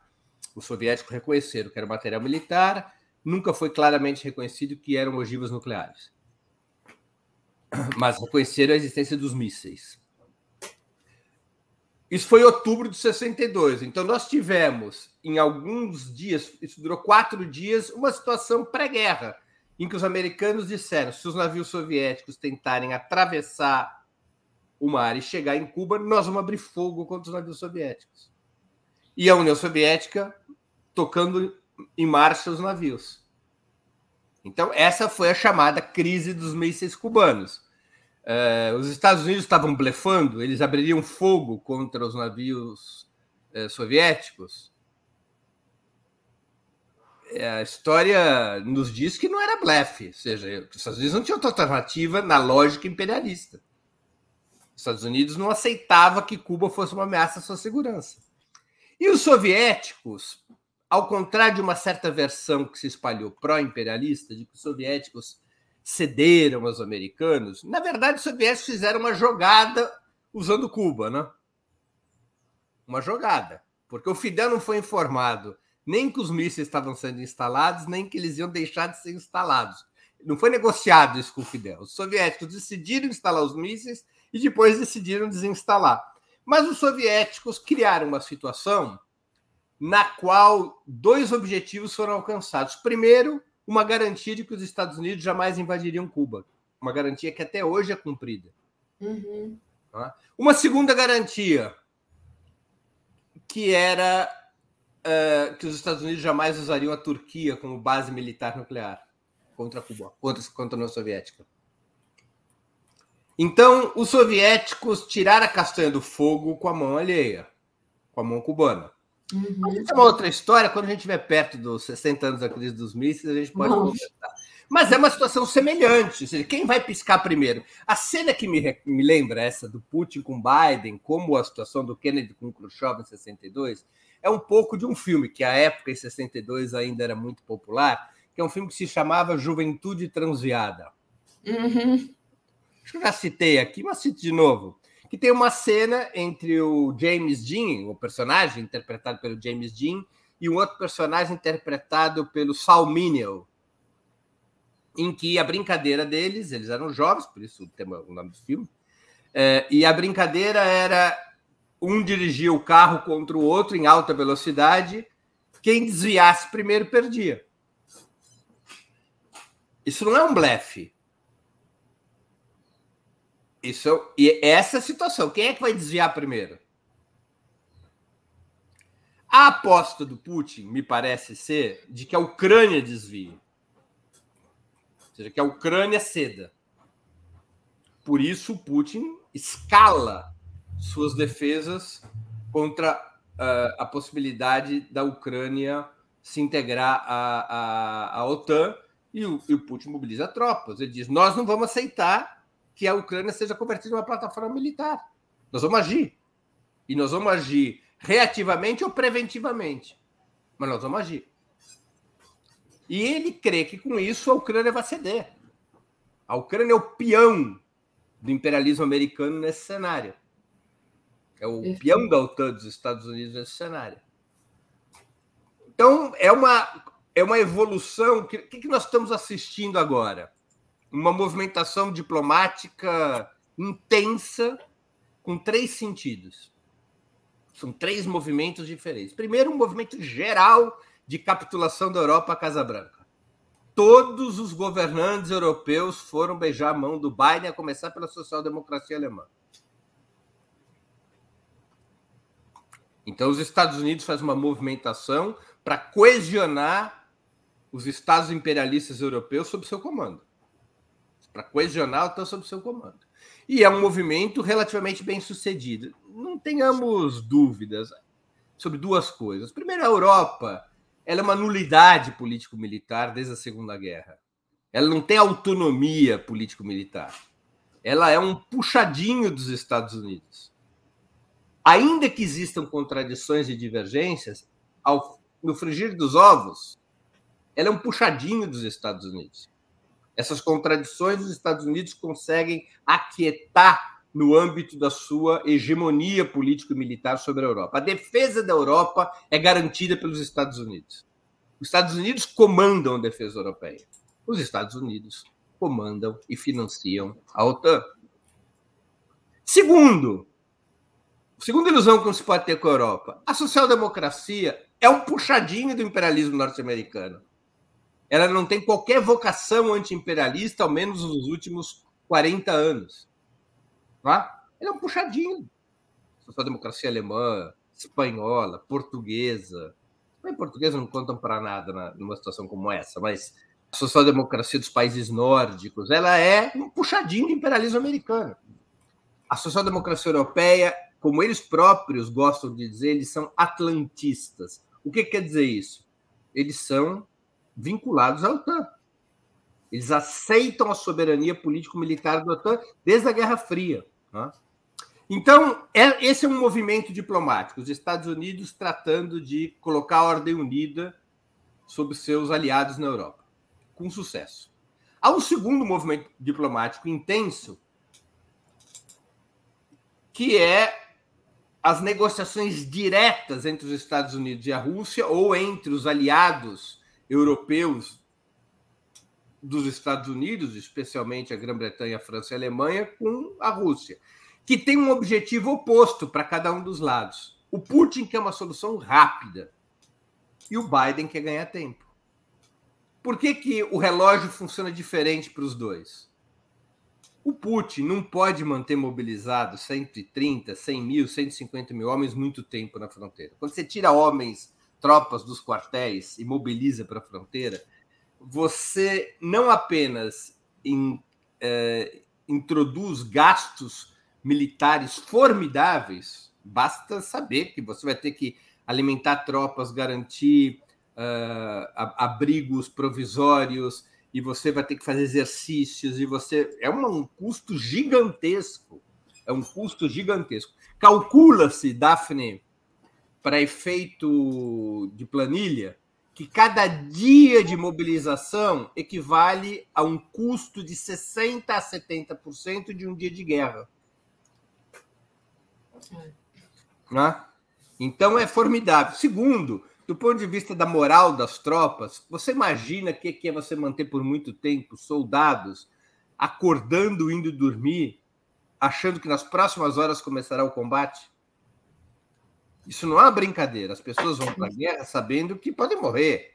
E você manter esse estado de ânimo, lá se vão dois meses de mobilização das tropas Sim. russas. Por mais disciplinado que seja o exército russo, é um exército bastante disciplinado, isso não é eterno. Tem uma hora que, bom, ou vai ou volta. Ou seja, ou vai ter um desenlace militar, ou vai regressar para os quartéis. E aí regressar aos quartéis sem uma solução conveniente para Moscou pode, pode trazer graves problemas políticos para o Putin. Ele pode entrar numa situação de desgaste interno, ele não pode perder essa parada. Nenhum dos dois pode perder essa parada. Nem o Putin, nem o Biden. Né? Então, o, o Putin, nessas condições, quer uma solução rápida. Ele quer que rapidamente, ou pela via dos Estados Unidos e da OTAN, ou pela via da Ucrânia, a reivindicação principal dele seja atendida.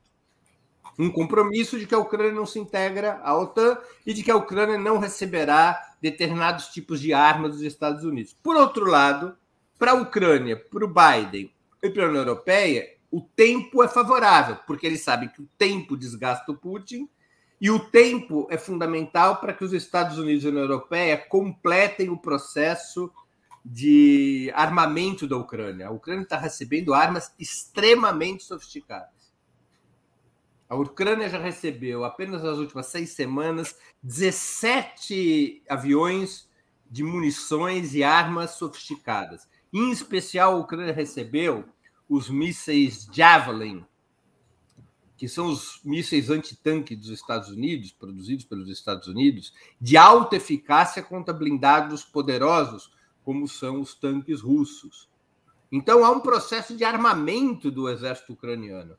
E o tempo ajuda nisso. Então, a diplomacia russa, que é uma solução rápida, e por isso ela é tensa e ela é ameaçadora, e a diplomacia norte-americana e europeia querem cozinhar o galo. Querem ganhar tempo. Querem ganhar tempo jogam blefes contra informação, mas querem ganhar tempo. Né?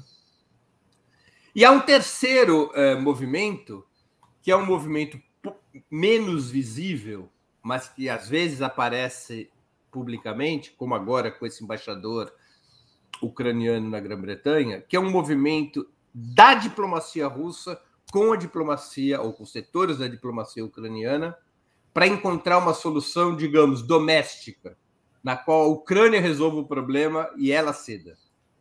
independente da posição dos Estados Unidos e da OTAN. É um terceiro movimento, que é um movimento impulsionado pelo Putin. Tá? Ou seja, que é um movimento ainda de resultados incertos, aparentemente, há uma, repito o que eu disse alguns minutos atrás, há uma divisão no, no comando ucraniano, mas é o movimento que o Putin impulsiona, do tipo, ah, é, é, ou vocês chegam a um acordo conosco a esse respeito, ou vai ter guerra. Se vocês chegarem a um acordo conosco, estamos dispostos a uma ampla negociação sobre todos os temas, incluindo as repúblicas separatistas do Donbas. Estamos dispostos a um referendo, estamos dispostos a negociar os outros temas eh, à luz dos chamados acordos de Minsk, que colocaram fim à guerra civil da Ucrânia iniciada em 2014. Os russos não têm nenhuma intenção de negociar a Crimeia. Né? Uh, e os ucranianos, na prática, vão dar como perdida a Crimeia. Vão dar como perdida. A única possibilidade da Ucrânia é, ter expectativas militares em relação à Crimeia seria incorporada à OTAN, com armamentos cada vez mais sofisticados. A Crimeia é um enclave militar russo importantíssimo por conta do porto de Sebastopol. O Mar Negro é um mar controlado pelos russos, os americanos não têm os americanos têm a principal força marítima do mundo, mas não têm presença no Mar Negro. Então é difícil pensar em recuperação da Crimeia. Mas, enfim, essa essa situação que, que nós estamos vivendo. Os americanos, eles têm é, agitado nos últimos dias que a Rússia estaria para, de acordo com os termos que eles usam, que a Rússia estaria para invadir a Crimeia, a Crimeia, a Ucrânia. E até colocam data, né? O, o, New York Times, numa matéria de ontem, disse: a invasão será na quarta-feira. É, tem toda a aparência da contra-informação, ou seja, qual é a, a contra-informação? O Biden tem um problema gravíssimo que faz parte do mecanismo de decisões que ele está tomando, tem, tem uma parte essencial. O Biden caminha, junto com o Partido Democrata, o Biden caminha para o matadouro nas eleições de novembro.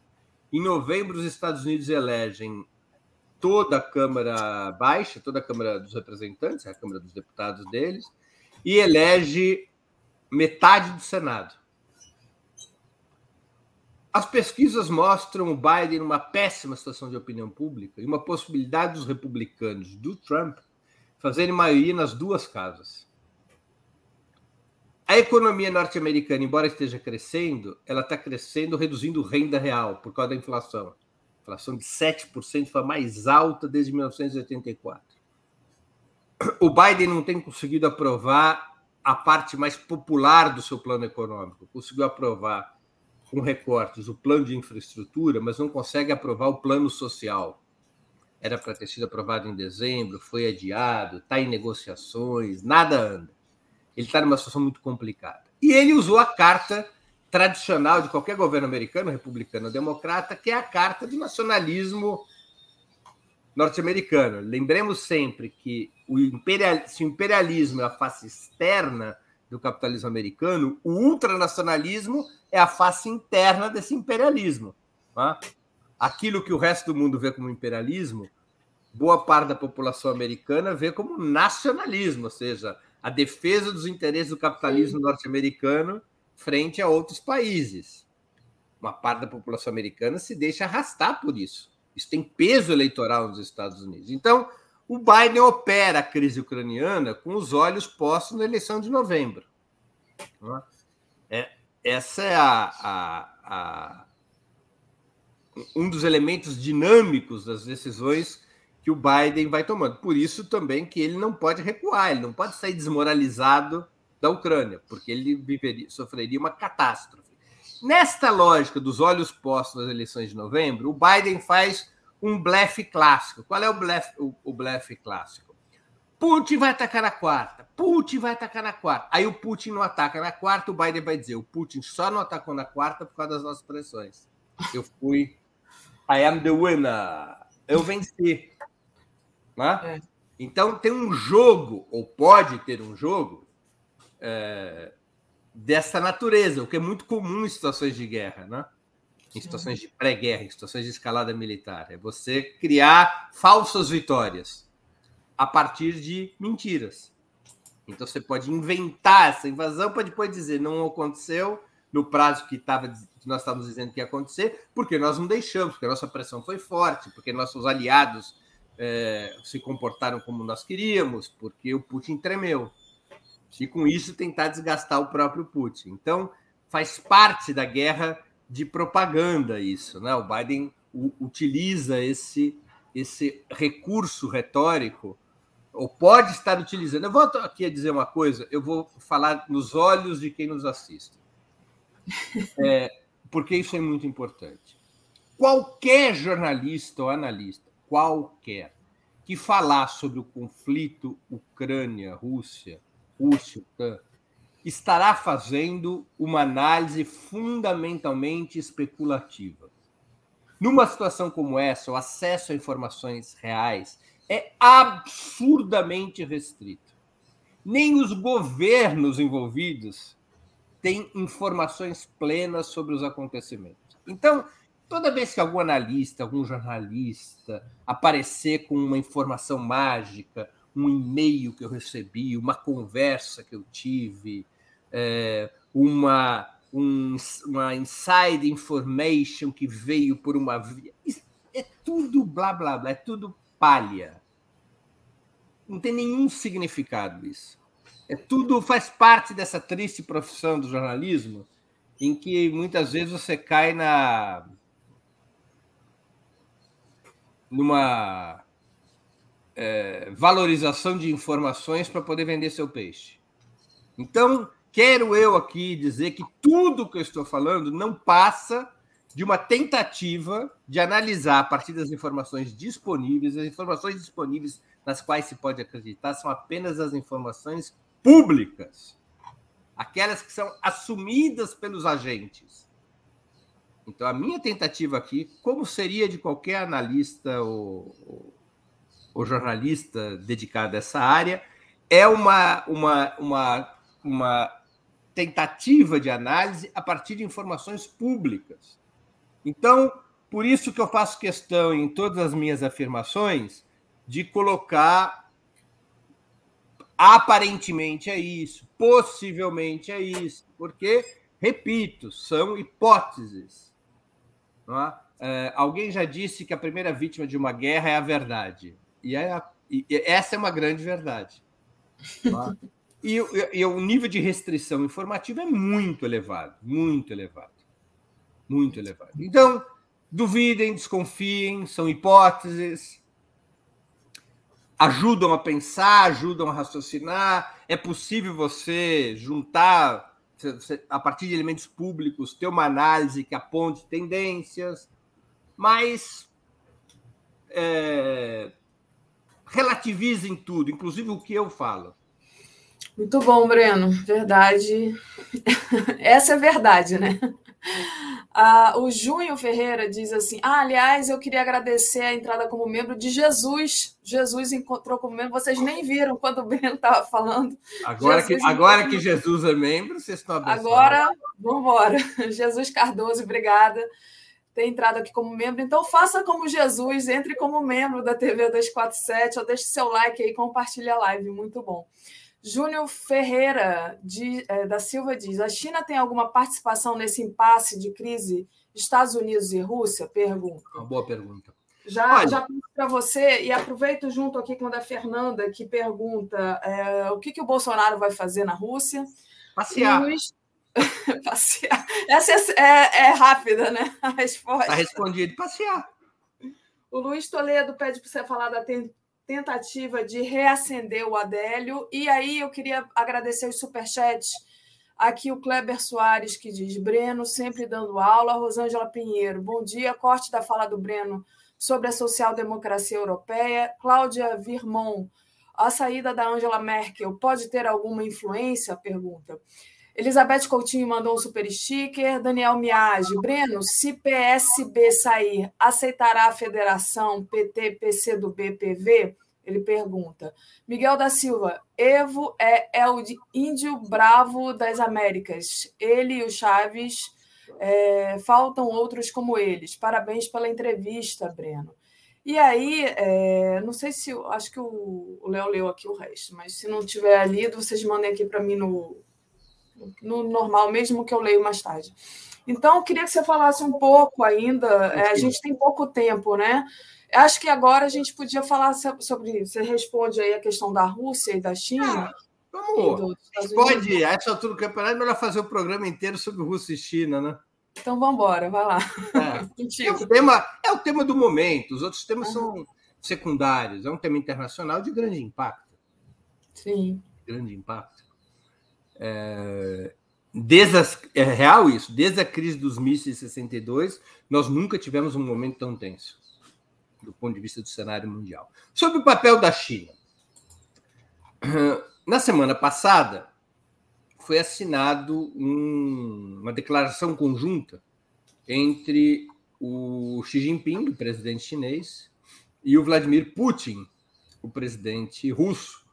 É uma declaração de aliança estrutural, é uma declaração de amor eterno, não é? de cumplicidade, de aliança, de parceria em relação a todos os grandes assuntos internacionais. Ela não é um tratado, tratado se difere de uma declaração, porque o tratado especifica a aliança. É para isso, é para isso, é para isso, é para isso, é para isso, não é? Não, é uma declaração na linguagem diplomática é quando você afirma sua intenção. Evidentemente, há uma aliança China-Rússia, Rússia-China no mundo. São os dois parceiros estratégicos fundamentais se nós quisermos fazer uma descrição mais detalhada do cenário internacional, é de uma polarização que confronta os Estados Unidos de um lado e a aliança chino-russa do outro. É, é esse que é o cenário internacional. A Rússia, com as características que eu busquei expor, né, Daphne? Ou seja, no início, você ainda não não estava conectado. Ou seja, a Rússia é um país capitalista, mas um país capitalista que vive uma situação excepcional o capitalismo russo tem contradições antagônicas com o sistema imperialista mundial. Por ser um capitalismo super tardio que emerge no mundo quando as grandes potências capitalistas já controlam todo o sistema e não há lugar para a burguesia russa. E aí a burguesia russa ela se volta para dentro e ela se volta para o Estado e esse capitalismo de Estado russo tem contradições com o imperialismo. Fortes contradições. E o aliado natural da Rússia é a China. É a China. Até porque é um grande parceiro da Rússia. Boa parte do petróleo russo é comprado pela China. São países vizinhos, além do mais. São por razões, portanto, estruturais, não são por essas razões eh, que existem, mas são completamente secundárias, essas razões é, geográficas, essa, esses mitos que vêm da, do reacionarismo geopolítico de Mackinder e outros, da Eurásia, do bloco eurasiático, uma espécie de destino comum por causa das origens, da religião, das etnias, tudo é bobagem, né? Isso tudo é conversa para boi dormir que a direita plantou no final do século XIX e tem gente que acompanha, e tem maluco na Rússia que defende. É famoso esse neofascista chamado Alexander Dugin, que defende essas tolices. Enfim, é, faz parte da fantasia reacionária para se contrapor, claro, lá no final do século XIX, às explicações ou a leitura marxista sobre o imperialismo. Né? Essas razões, é claro que elas existem, as geográficas, as étnicas, mas elas são secundárias. O fundamental, sempre o que conta, são os interesses das classes. Né? A geopolítica, pelo menos a geopolítica de esquerda, não é outra coisa que não a expressão mundial da luta de classes. As classes lutam entre si internacionalmente, não só nacionalmente.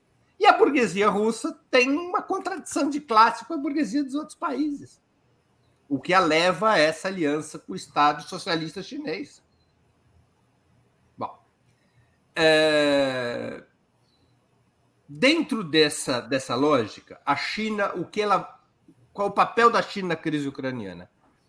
Além do papel diplomático, de fortalecer as posições russas, a China pode dar ancoragem financeira à Rússia.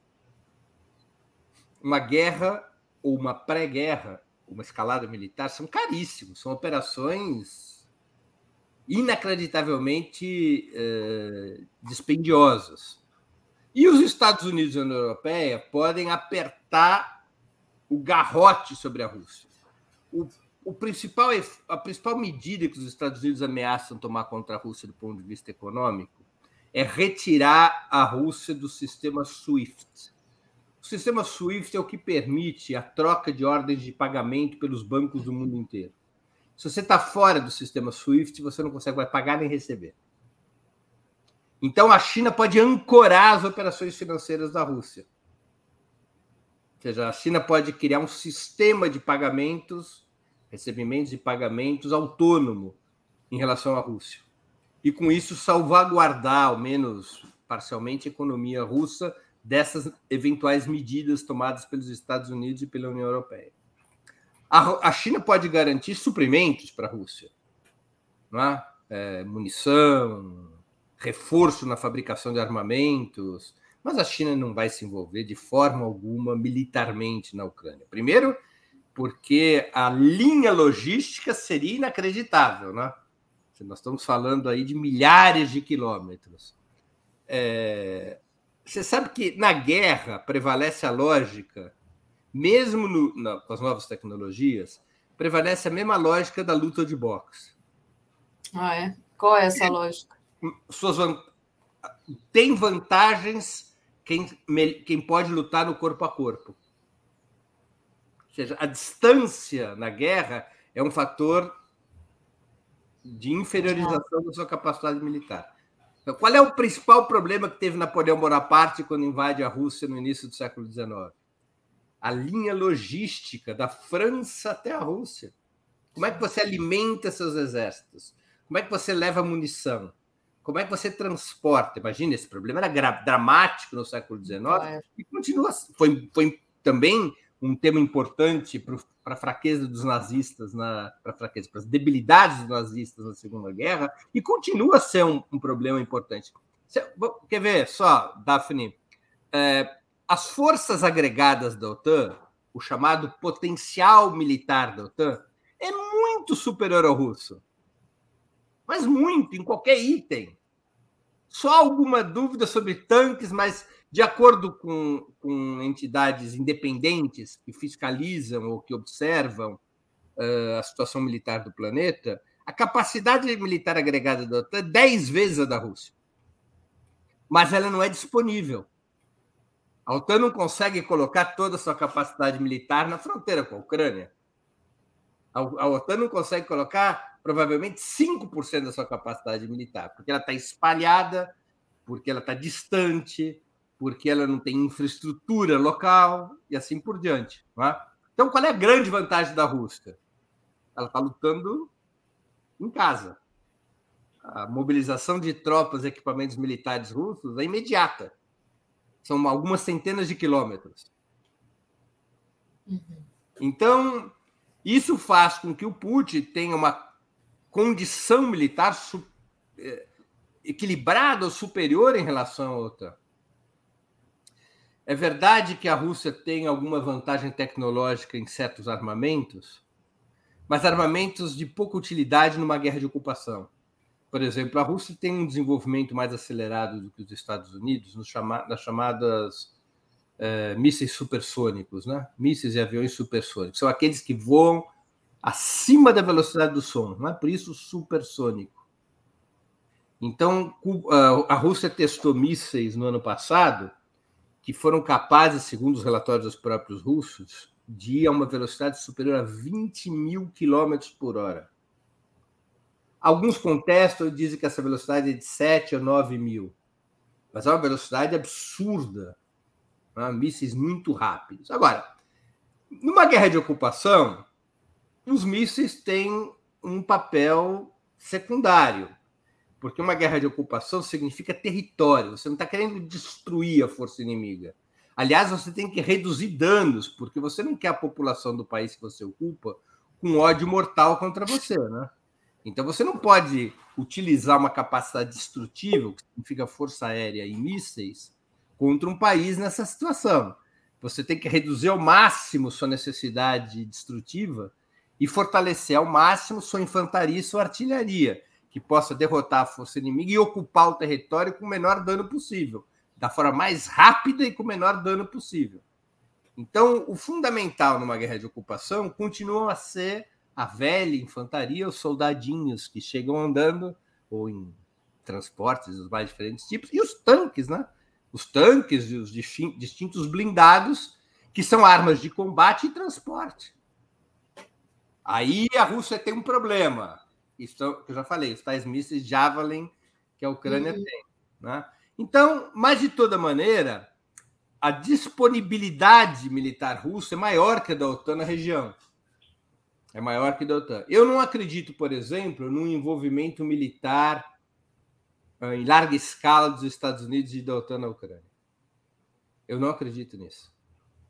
Eu acho que eles estão tentando fazer do exército ucraniano um exército viável. E eles poderiam ter, poderiam mobilizar tropas de países vizinhos e aliados da, que são integrantes da OTAN, né? Tipo Romênia, Polônia, esses países do Oriente Europeu.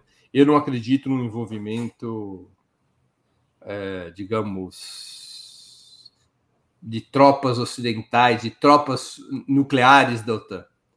É um risco muito grande. O, desgaste político poderia ser insuportável. Nós poderíamos viver uma situação. E, e aí o risco de uma escalada mundial da guerra seria muito, muito, muito forte, né? muito presente. Então, eu acho que os americanos se preparam para tirar castanhas do fogo com as mãos ucranianas. tá? é... Mas e a China nesse? Falei tudo isso para dizer assim, nesse nesse contexto, a China funciona como uma abastecedora da Rússia de condições financeiras, de suprimentos de munição, eventualmente de fabricação de equipamentos militares é, sobressalentes, né? Uh, enfim, a China tem um papel subsidiário. A China não entrará em combate. É mais fácil a Grã-Bretanha entrar em combate na Ucrânia do que a China.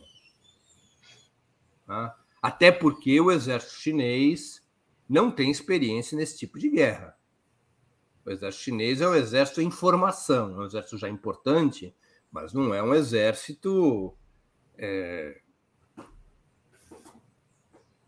em condições de uma guerra desse tipo ainda mais milhares de quilômetros longe de casa. Tá? O, grande, a, o grande ativo do exército chinês continua a ser seu volume, né? como foi na Guerra da Coreia. Claro que hoje a tecnologia militar chinesa é muito mais desenvolvida, mas a enorme capacidade da China em colocar soldados em luta. Mas a Coreia do Norte estava na fronteira com a China, né? Era fácil. Teve até aquela história do MacArthur. MacArthur era o general americano que comandou a guerra contra o Japão né, e depois comandou a guerra da Coreia, a invasão americana, a guerra dos Estados Unidos contra a Coreia. E o MacArthur manda um telegrama, uma carta para o Eisenhower, que também era militar e que era presidente dos Estados Unidos, ele diz: Que diabos de guerra é essa? Os chineses que a gente mata à noite reaparecem de manhã. Porque para o MacArthur todos os chineses eram os mesmos. Eram iguais. iguais. E como os chineses tinham uma enorme capacidade de repor soldados, o MacArthur falou: não, a guerra é sem fim, porque a gente mata esses caras à noite e de manhã eles reaparecem. Né? Mas é, é, essa possibilidade. A China está muito longe da Ucrânia para ela não vai e não vai internacionalizar a guerra. Há, há uma, uma situação, um duplo pacto em relação a isso, né, Daphne? Que assim, qual é o duplo pacto?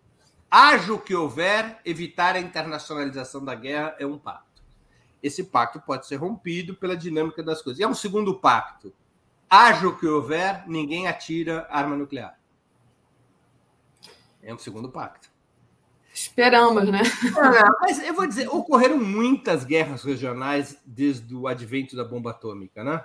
Muitas guerras regionais. Nós estamos falando, segundo o número que eu li recentemente, parece que foram 119 guerras regionais nos últimos 77 anos.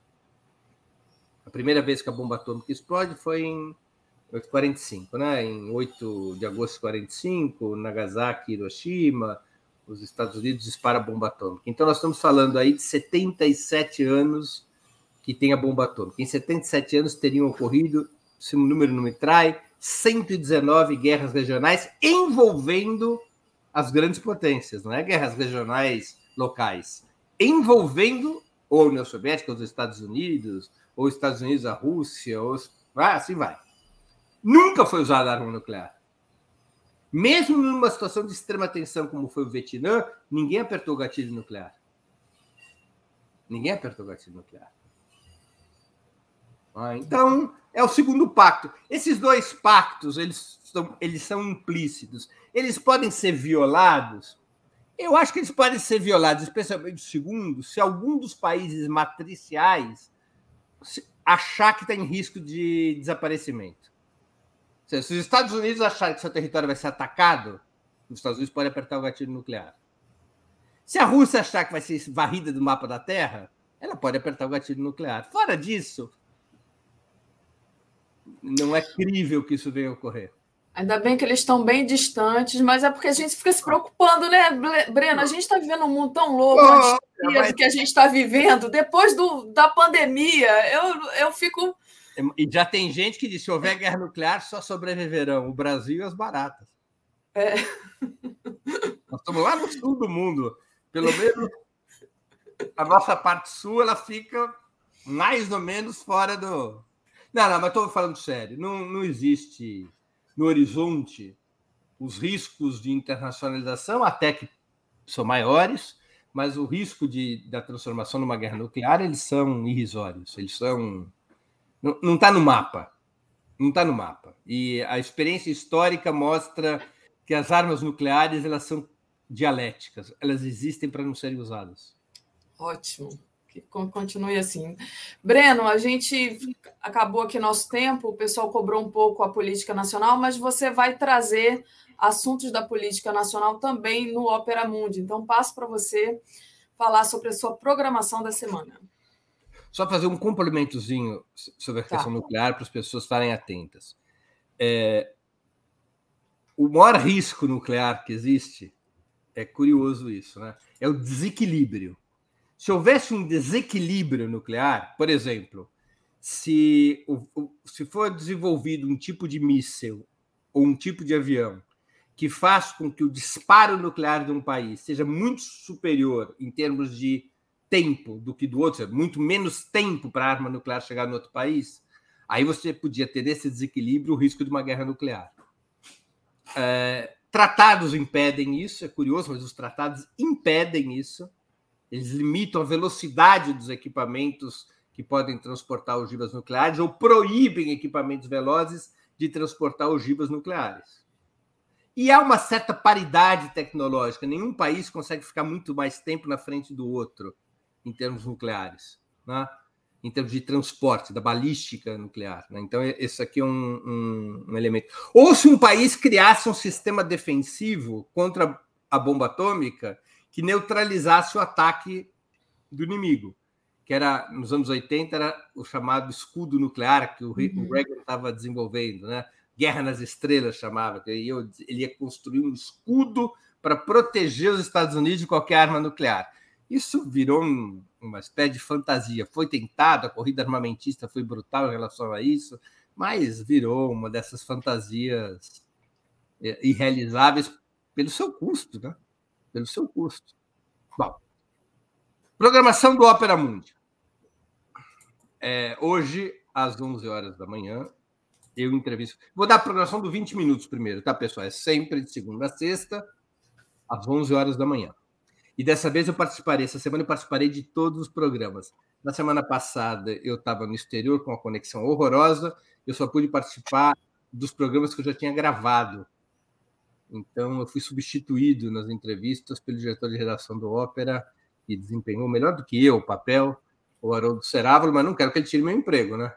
Então, essa semana, essa semana eu estou voltando em todos os programas aqui do meu escritório, programas ao vivo, etc. Então, é, hoje às 11 horas da manhã eu vou entrevistar o vereador Renato Freitas, do PT de Curitiba, que é o vereador que liderou uma marcha, uma manifestação, manifestação antirracista diante de uma igreja em Curitiba, os, os militantes acabaram por ingressar nessa igreja, houve uma enorme polêmica, porque os setores mais reacionários da Igreja Católica criticaram o fato dele ter, da manifestação ter ingressado na igreja. Então, vamos conversar sobre isso e outros temas vinculados à pergunta do programa, que é por que a luta racista, antirracista incomoda?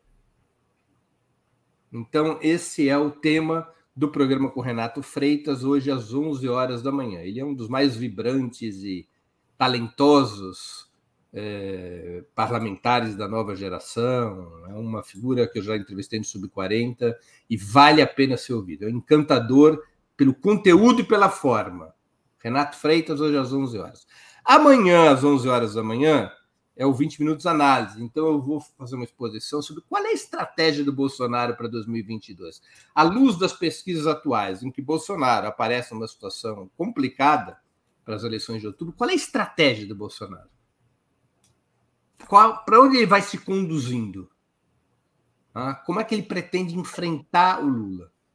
Como é que ele pretende enfrentar a situação eleitoral calamitosa que ele se encontra, a julgar pelas pesquisas atuais? Então, essa análise de amanhã. Na quarta-feira, às 11 da manhã, eu entrevisto a deputada federal pelo PT do Ceará, Luziane Lins. A Luziane vai falar sobre quem são os inimigos e os aliados do PT, inclusive na particular situação do Ceará, que é um problema. No uhum. Ceará, embora nacionalmente o PT e Lula sejam adversários de Ciro Gomes e do PDT, no Ceará há uma aliança entre o PT e o PDT já há muitos anos. O atual governador, que é do PT, Camilo Santana, ele é um aliado da família Gomes. Quem será o candidato a governador no Ceará? Ciro e Lula terão o mesmo candidato a governador no Ceará? O PT terá um candidato próprio no Ceará? E o Ceará é o quinto colégio eleitoral do país, né? São Paulo, Minas, Rio, Bahia e Ceará. É o quinto colégio eleitoral do país. Então, é um colégio eleitoral muito importante. E a Luciane Lins, importante, foi prefeita de, de Fortaleza, ela vai ser entrevistada por mim na quarta-feira. Na quinta-feira, eu entrevisto Valdemar Serron, do Peru. Valdemar Serron é dirigente do Peru Livre. Ele e o irmão são os principais dirigentes do Peru Livre. O Peru elegeu um presidente de esquerda. O Peru Livre é um partido que se reivindica marxista, leninista, mariateguista. Foi a grande surpresa eleitoral nas eleições do ano passado. Elegeu um, um filiado seu, Pedro Castilho, atual presidente do Peru. Mas logo que Pedro Castilho toma posse, começam os desentendimentos com o Peru Livre, com o Pedro Castilho se deslocando à direita. Então a pergunta é: o governo peruano já mudou de lado? Entrevista com Valdemar Serron na quinta-feira, às 11 horas da manhã. E, finalmente, na sexta-feira, às 11 horas da manhã, eu vou entrevistar o deputado federal pelo PCdoB de São Paulo, Orlando Silva. E a pergunta para ele é: a Frente Ampla vai bem, obrigado? O PCdoB é o principal defensor da tática de Frente Ampla. E aparentemente a tendência que vai se consolidando na esquerda brasileira é de uma tática de frente ampla, amplíssima, como gosta de dizer meu caríssimo amigo Juca Kfouri, ampla, amplíssima até doer. Tá doendo. E o Orlando Silva é, em geral, um defensor dessa tática. Eu quero ouvir dele a análise que faz da, da execução. Eu andei sabendo por aí, Daphne, que o Orlando Silva, apesar de ser um defensor da tática de frente ampla, está achando essa história da aliança com Alckmin ampla demais. Ele está achando ampla demais. Então, a entrevista na sexta-feira, às 11 horas da manhã. Então, esse, essa programação do 20 minutos. Além disso, hoje, às 11 horas, às 7 horas da noite, nós temos é, o Roda Mundo, que é a mesa semanal do Opera Mundo sobre questões internacionais apresentada pela Fernanda Forgerini. E amanhã, às sete horas da noite, nós temos também no canal do Opera Mundi no YouTube o Rádio Troika, que é o podcast com os correspondentes do Opera Mundi no exterior. Então, essa aqui é a nossa programação da semana. Eu retorno ao trabalho antes que me demitam. Valeu, Breno. Obrigada. Boa semana de trabalho para você. Boa semana para você, para todos e para todas que nos acompanharam. Valeu. Gente, trazendo aqui a Tereza. Bom dia, Tereza. Tudo bem?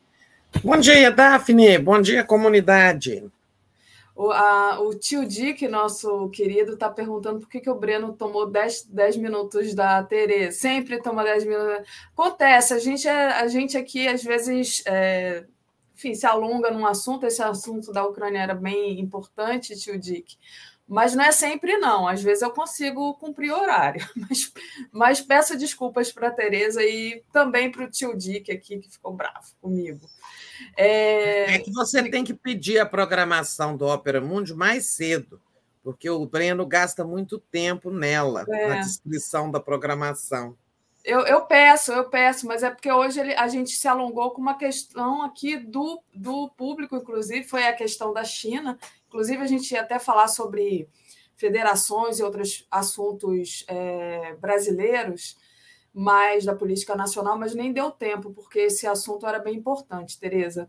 E, inclusive, foi pergunta do, do nosso público, Tereza, que, é, que ele respondeu a questão do Bolsonaro indo para a Rússia.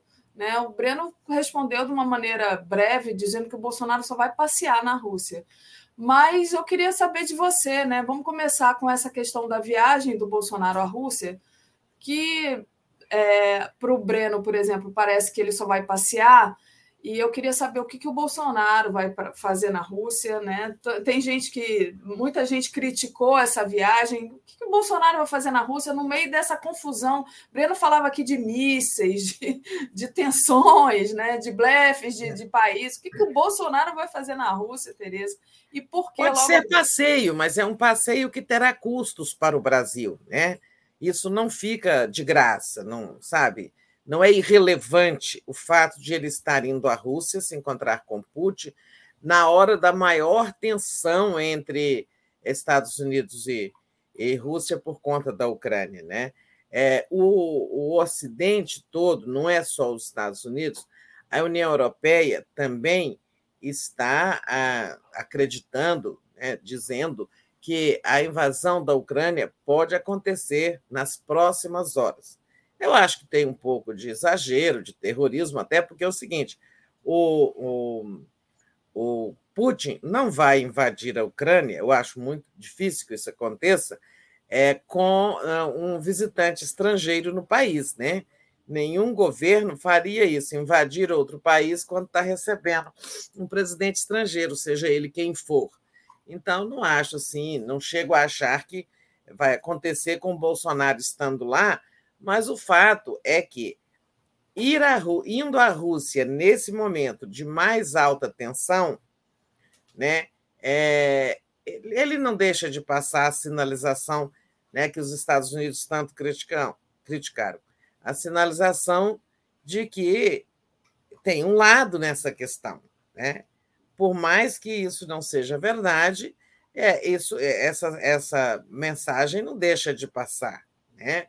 É, o, os Estados Unidos fizeram enorme pressão para que o presidente Alberto Fernandes da Argentina não fosse, ele foi, foi a China e depois a Rússia, é, o presidente, e também sobre o Brasil, para que Bolsonaro não fosse. Bolsonaro está indo. Né? Isso, por exemplo, esgarça muito as relações com os Estados Unidos. Né? É, o, o, Bolsonaro disse, numa, dessa, numa entrevista aí, uma fala sobre essa viagem, que ela tem objetivos de ampliar as relações comerciais do Brasil com a Rússia, melhorar o comércio bilateral. É, é, esse é um, um, argumento bastante fraco, né, para não dizer pífio, né, porque nossas é, o nosso principal parceiro comercial é a China, depois é a Argentina, né, que é nosso parceiro é, preferencial mais importante no Mercosul e na América do Sul, e depois são os Estados Unidos. Ah, o comércio com a Rússia vem em 36 lugar. Né? É, e, além de tudo, é uma relação deficitária. Né? em que nesse comércio com a Rússia o Brasil fica no vermelho, Por quê? Porque o Brasil exporta pouco para a Rússia e compra muito fertilizantes, que eles produzem e exportam muito. E o Brasil, como potência agrícola, né, consome muitos fertilizantes. Então, assim, o argumento de comércio vale muito pouco. Né? É, como nós sabemos, toda, todo encontro, visita de Estado, encontro bilateral dessa natureza, é, termina com um, um comunicado conjunto, né? Em que os dois presidentes, ou governantes, chefes de Estado ou de governo, é, emitem é, posições, é, é, opiniões sobre questões relevantes não só na questão bilateral, mas questões do, né, da política internacional também. Né? Não tem comunicado internacional que só diz assim: olha, é, o governante C se encontrou com o governante B e eles falaram sobre tais problemas na relação bilateral. Né? Sempre há, é, é, sempre externam opiniões sobre conflitos, sobre questões globais. Eu quero ver como é que o Bolsonaro né, vai evitar que o comunicado conjunto né, não fale da questão da Ucrânia. Eu acho muito difícil que, sabe, saia um, um comunicado conjunto e não toque nessa questão. Né? Mas vamos ver o que eles conseguem né, negociar. O Itamaraty deve estar trabalhando muito. No próprio Itamaraty, houve muitas críticas a essa viagem, né? por isso, porque era desnecessária, ela não traz ganho nenhum para o Brasil e traz danos né? com, nas relações com os Estados Unidos, nas relações com a União Europeia, nas relações comerciais, nas relações políticas. Então, é, sim, é um passeio caro, né? Caro é, não só porque envolve os custos da viagem, mas como pode ter consequências para o país de, dessa natureza né? É, pré, consequências é, decorrentes do prejuízo de outras relações. Né? A comitiva do Bolsonaro tem muitos militares, né?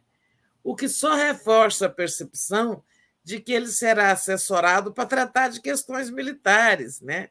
É, por mais que ele negue, ele diz o seguinte: ah, é, nós não vamos tratar dessa questão. Né?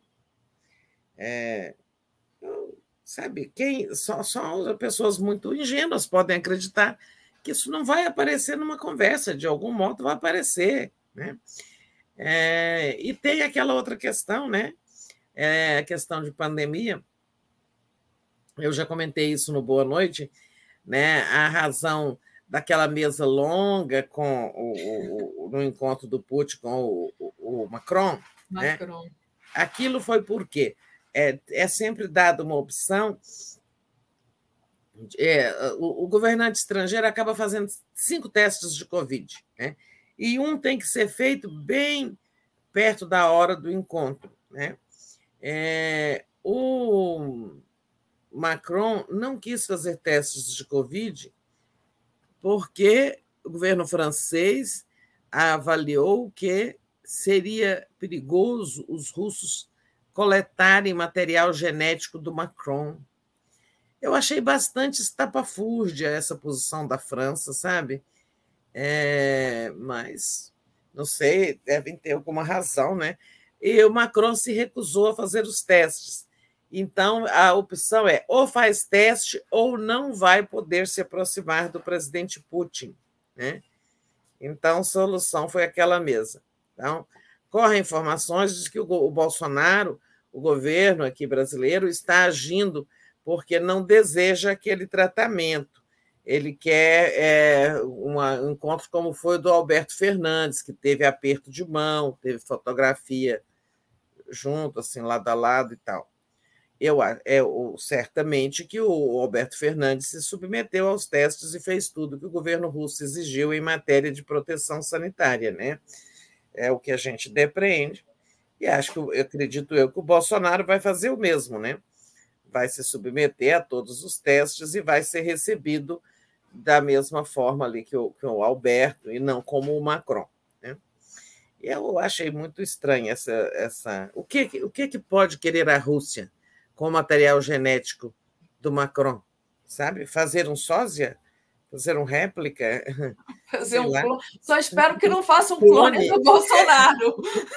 Pois é, fazer um clone, é, sei lá.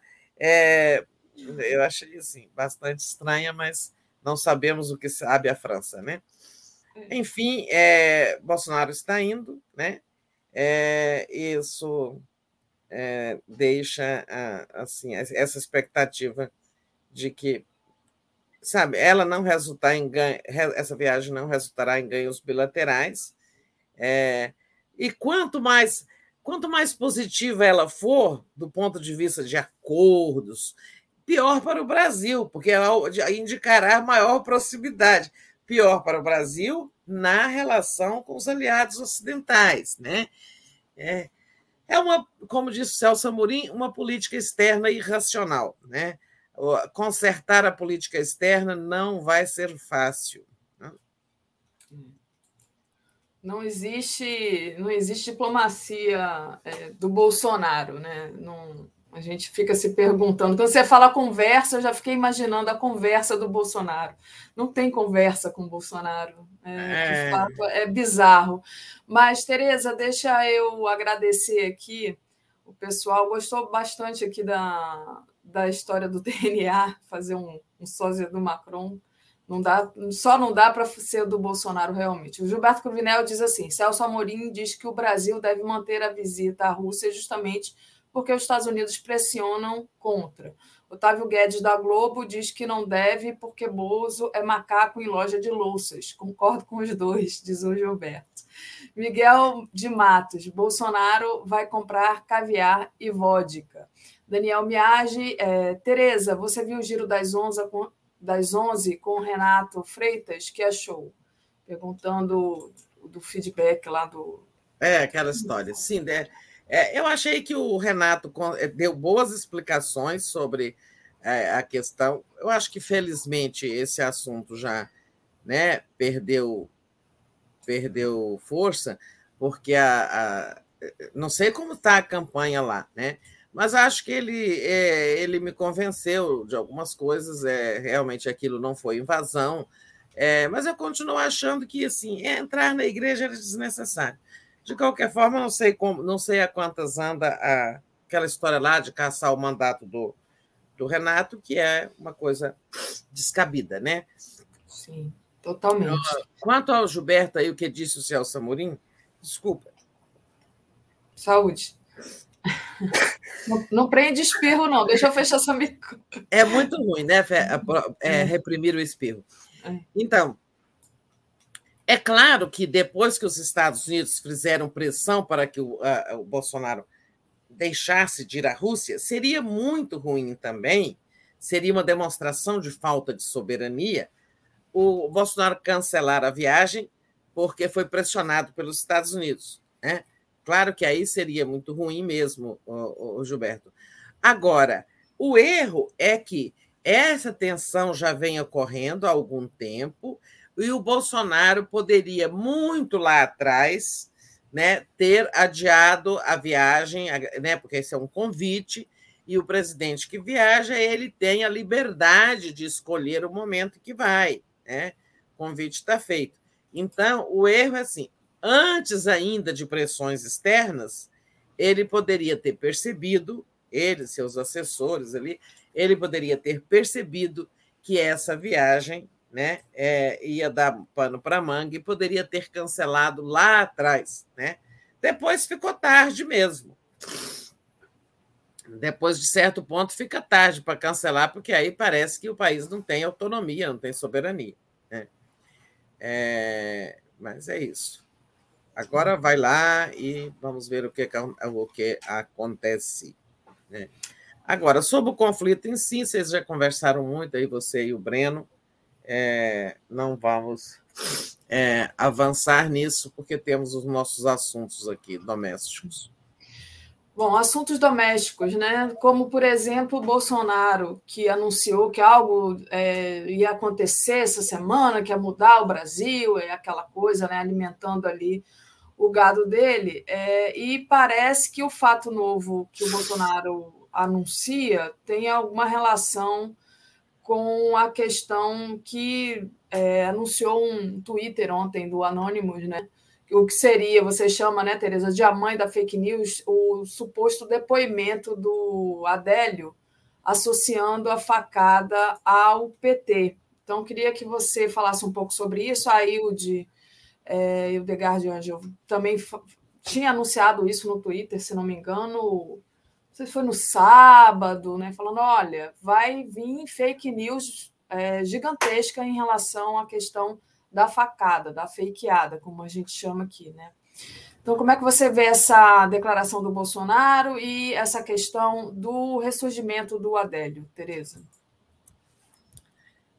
Pois é, há algum tempo se fala é, né, nessa armação de envolvendo o caso Adélio, que o Bolsonaro estava é, teve reunião, reunião, desculpem, estou com a língua, reunião. teve reunião secreta, não agendada, com o delegado que comanda agora o inquérito, lembrando que o antigo delegado, aquele que concluiu no inquérito que o, que o Adélio não agiu a mando de ninguém, né? aquele foi afastado e foi premiado lá com um cargo nos Estados Unidos. Né?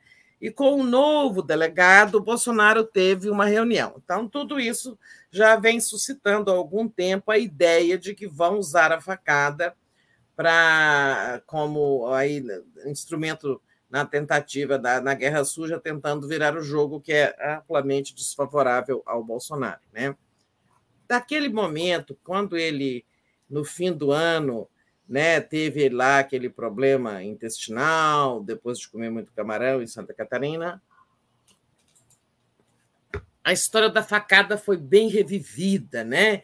Ah, isso é consequência da facada, os problemas que ele tem, parará, papapá, e falou-se na facada, falou-se na facada e tal.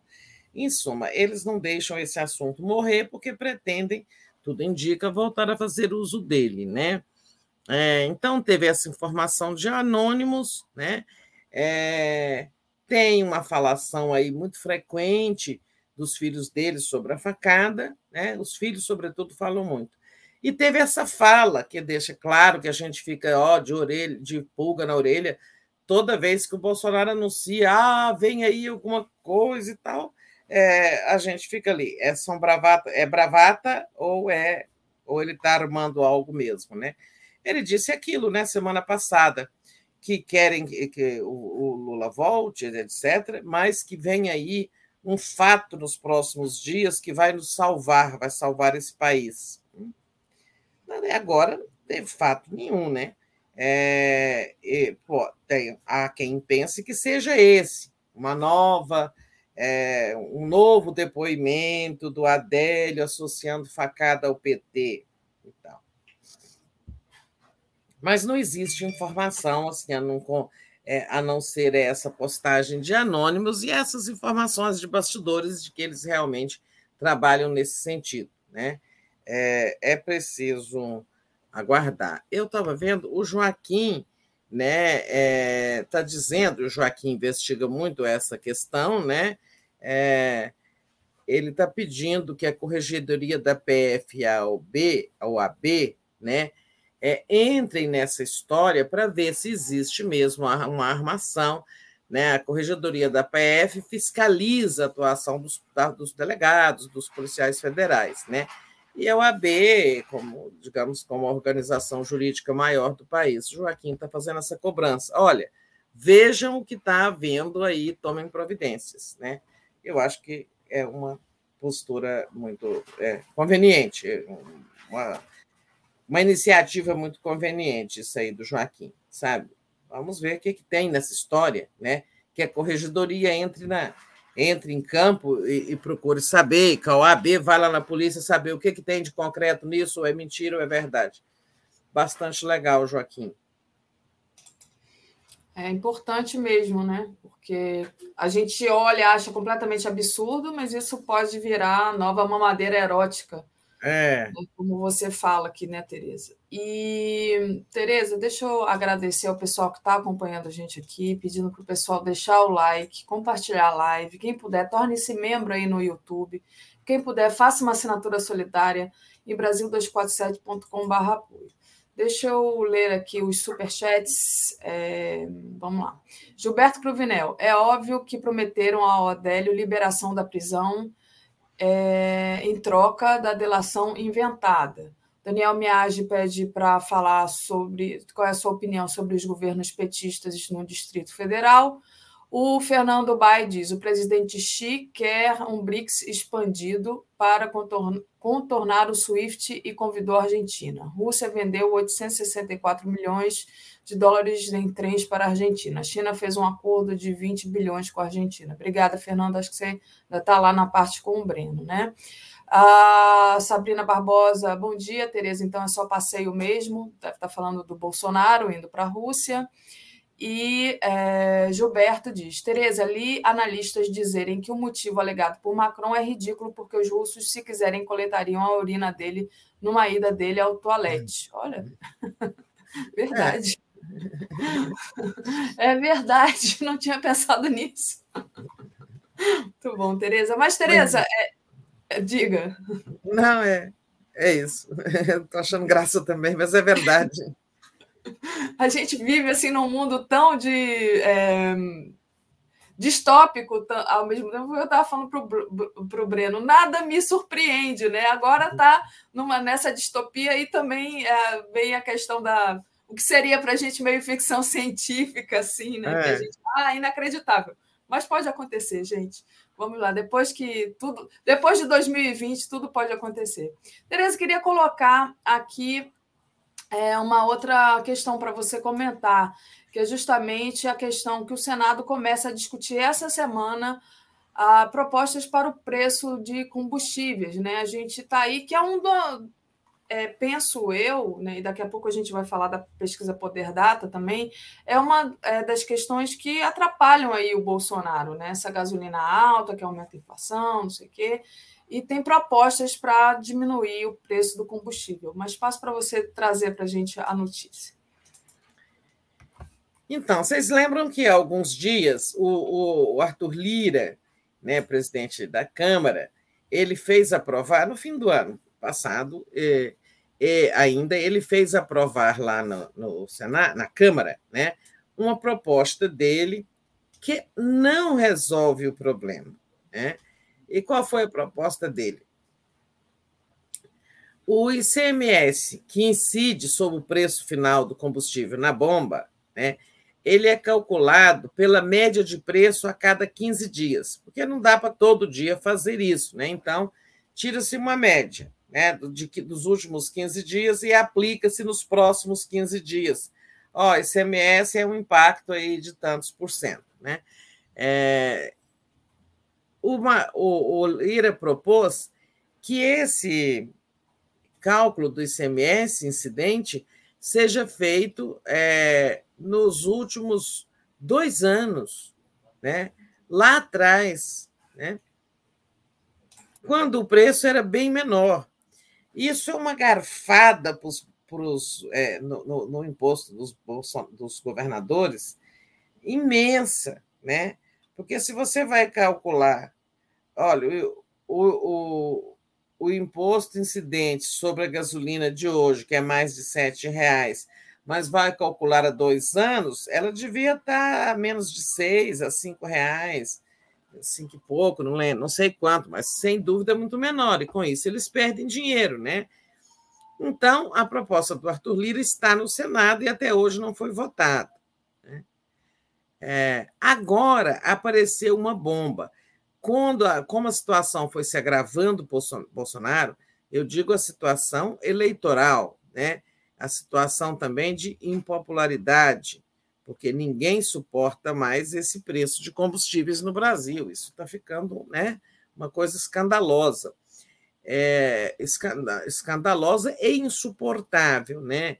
É, corrói muito a popularidade dele, contribui muito para que o Lula tenha uma vantagem tão grande sobre ele. Aí veio uma proposta daquele senador, é, que é aliado lá do Bolsonaro, é, como é o nome daquele senador, é, que eu tinha ele aqui anotado, Áureo, né? É, este senador apresentou uma proposta que está sendo chamada de emenda kamikaze, né? uma emenda que vai ter um custo de 100 bilhões, é, mais ou menos, para, este, para as contas brasileiras. Por quê? Né? É, é, Chama-se. É, não, Cristino Áureo é um outro. Né? Este aí, como se chama ele? Carlos Fávaro, do PSD de Mato Grosso. Né? É, então, ele apresentou essa proposta que é espantosa, né? Ela zera os impostos federais incidentes sobre combustíveis e sobre energia, né? Então, inclui energia. Aí já é uma renúncia fiscal enorme para o governo federal, sem falar nos impostos estaduais também. É, ela cria um auxílio diesel de 1,2 mil reais mensais para caminhoneiros, para ajudá-los no gasto com diesel. Eu não sei quantos caminhoneiros tem o Brasil, mas aí também uma pancada de dinheiro, né? Ela dobra o valor do auxílio gás, né? Então, essa proposta aí tem um custo para os cofres públicos que, se aprovada, além de não resolver o problema do preço dos combustíveis, vai ter um impacto enorme sobre o déficit nas contas públicas a partir de 23, né? O que dá a impressão de que essa gente está trabalhando na política de terra arrasada, tipo, sabe, vamos, eu vou perder mesmo Bolsonaro e seus aliados, vou perder e vamos deixar a bomba aí para o Lula, né? é, cria-se essa impressão, porque eles não estão, sabe, é, externando qualquer compromisso com a responsabilidade é, administrativa, com a responsabilidade fiscal e tal. É, é, o Senado quer discutir essas duas propostas né, na agenda deles, ou alguma terceira solução que venha. Né? É, o presidente do Senado, inclusive, já disse que quer chamar a Petrobras para ela explicar um pouco essa, né, essa política de preços, questioná-la sobre essa política de preços, é, em que o, o preço do combustível é lastreado no dólar e no preço do barril internacional de petróleo. Né? Ou seja, uma política que inter, internacionaliza o preço do combustível no Brasil, né?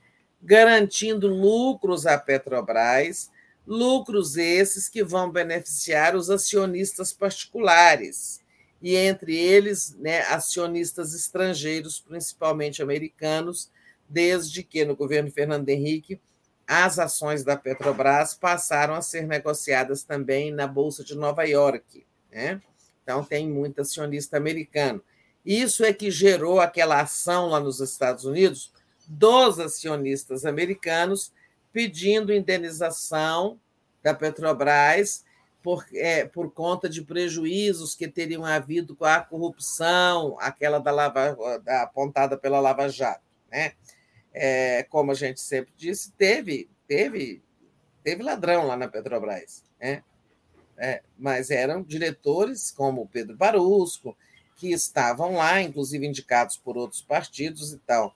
Não as ações que a Petrobras fez apontou para criar é, a, a, o ambiente político que favoreceu a eleição do Bolsonaro, Bolsonaro sobretudo, é, para que favoreceu as condenações do, é, do Lula. Né? Por exemplo, a ação do triplex, ela diz assim que o Lula ganhou o triplex para favorecer a OAS na Petrobras. Em que? Em ações indeterminadas, porque ela não soube, ela não achou que foi que o Lula fez, né? Mas eu estou desviando do assunto. Então é o seguinte: nós vamos ver o Senado discutir isso, essas, é, eles prometem discutir essa semana. É bom que se discuta, esse é um debate que interessa a todos nós, né? É, mesmo que você não consuma combustível, né? não tenha carro, nem moto, nem nada, é, o preço dos combustíveis está aí impactando o preço dos alimentos, que está pelas alturas, impactando a inflação que está correndo a renda dos mais pobres e tudo mais. Né? Eu não acho que o Senado vai aprovar nenhuma dessas propostas, sabe? Só se o bolsonarismo recobrar uma força ali que não tem, né? É, e, porque uma proposta é inócua e a outra é irresponsável, né? A outra é uma bomba. Então, não acho que o Senado vai fazer nada disso. E depois nós já sabemos, não há solução para o preço do combustível no Brasil, um país que produz petróleo suficiente para o nosso consumo, né? se não for mudada essa, essa política né, de preços, é, é, de internacionalização do preço. Né? É, o Lula já avisou que ele, sendo eleito, vai modificar essa política. O mercado vai estrelar? Vai, né? mas é, isso aí já virou uma questão de soberania. Né? O país produz, tem, tem produz petróleo suficiente para ter combustível com um preço muito menor, mas para isso tem que mudar muita coisa na Petrobras. Tem que parar com isso de exportar óleo cru né, para importar os derivados refinados. Precisamos ampliar as refinarias que eles estão vendendo para a gente refinar mais petróleo tirado nas, dos poços brasileiros e para que esse custo final dos combustíveis seja um custo, um custo interno. É o custo de produção, o custo de transporte, o custo tributário e tal, mas tudo aqui é interno, né? É, não temos que fazer preço de combustível pensando no, no, no, no acionista americano. É isso. Então, vamos ter o Senado enfrentando essa questão. É bom que o debate ocorra, mas eu, pessoalmente, não acho que eles tenham a coragem é, de apoiar nenhuma das propostas. Primeiro, é, inclusive porque os governadores né, é, não vão aceitar essa primeira aí que congela o, o que modifica o cálculo do ICMS, né? E a outra porque vai somar contra ela todos que tenham algum compromisso com o futuro do Brasil, porque é uma proposta danosa a longo prazo. Muito bom, Tereza, exatamente. Deixa eu agradecer o pessoal aqui e é, pedir para deixar o like. Antes de mais nada, muito importante, agradecer também ao Superchat mais um do Gilberto Cruvinel. Depois da Lava Jato e do caso Alstom, na França, vendida para a GE por ação dos Estados Unidos, a Petrobras só se livra do julgo americano se deixar a Bolsa dos Estados Unidos, ele diz. É. A... Diga, Teresa, quer comentar? Não, é isso mesmo, a gente tem que sair daquela bolsa. É. É, Fernando Gigante, Bozo vai de fraldão para preservar o DNA é, Gilberto Cruvinel. É... Ah, não, a do Gilberto aqui, o outro eu já havia mencionado anteriormente. Tereza, outra questão é, para a gente comentar, né? Para você comentar, no caso.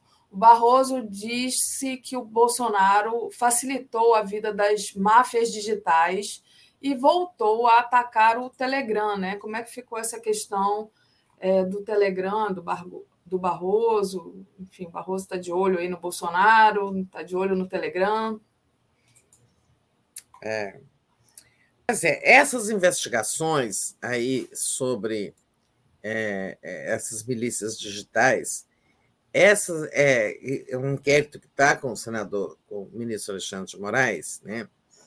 Essas investigações avançam cada vez mais né, para demonstração, como disse em entrevista o ministro Barroso, né, de que havia uma conexão direta entre o gabinete do ódio, aqueles lá do palácio que operam é, nas redes, espalhando discursos e tal, e esses supostamente independentes que atuam cá fora, tipo fora do governo, né, como Alan dos Santos e tantos outros, né, é, blogueiros, donos de sites e tal. É, e, e então ele está apontando é, não só essa conexão, mas, digamos, a alimentação desses discursos diretamente pelo governo. Eu acho que assim, não dá para concluir nada, ele só está apontando algo muito importante, o inquérito está andando, mas esse é um dos pontos muito vulneráveis do Bolsonaro. Né? Até a eleição, muita coisa virá ainda desse inquérito. Né?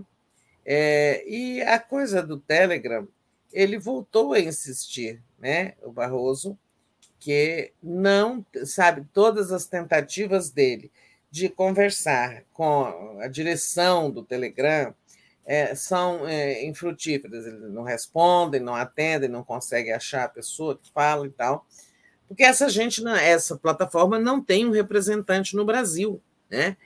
É, e a posição do TSE, que eu acho corretíssima, é, sabe, uma plataforma precisa de, de ter responsa, responsável no país, ter registro CNPJ, ser uma empresa aqui registrada, né? E ter um responsável, né? Para que ela esteja sujeita às leis do país. Senão ela vai fazer muita coisa, ela pode fazer, permitir muito, muito do seu uso para fins ilícitos, como divulgação de fake news, disparos em massa e tudo mais, e não pode ser punida. Né?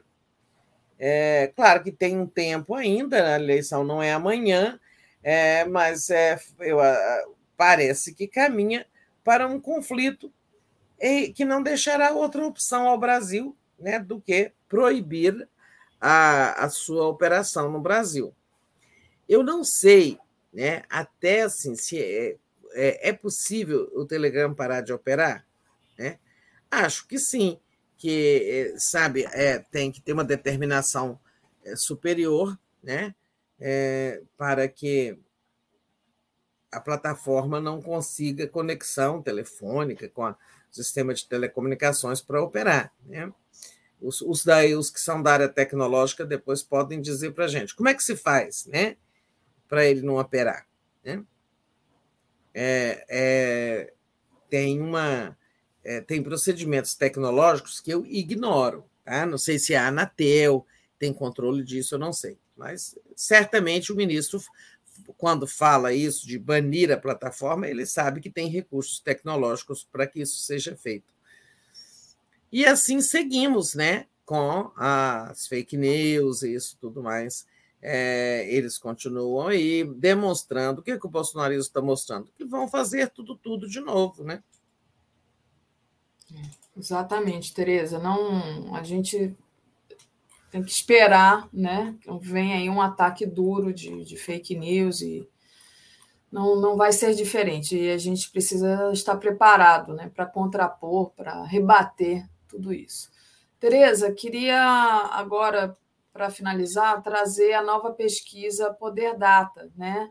O Bolsonaro lidera com 42% dos evangélicos o Lula fica com 35% nesse segmento, mas mantém uma evolução que foi mostrada em janeiro, quando marcou 36%. Ainda sobre a pesquisa, o, o ex-presidente Lula herdaria um quinto dos eleitores que elegeram o Bolsonaro em 2018, se as eleições fossem hoje.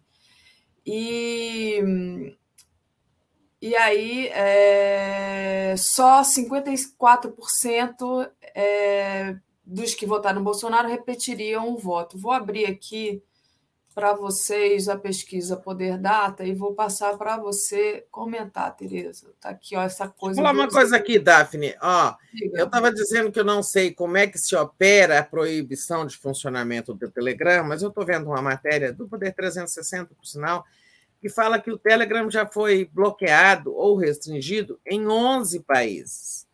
Então, realmente é possível proibir ou bloquear o funcionamento de uma plataforma. Inclusive na Rússia, que é o país de origem dele, ele hoje é proibido. Né? Então, é, é, a minha dúvida era improcedente. É bastante possível fazer isso e o ministro Barroso deve saber do que fala.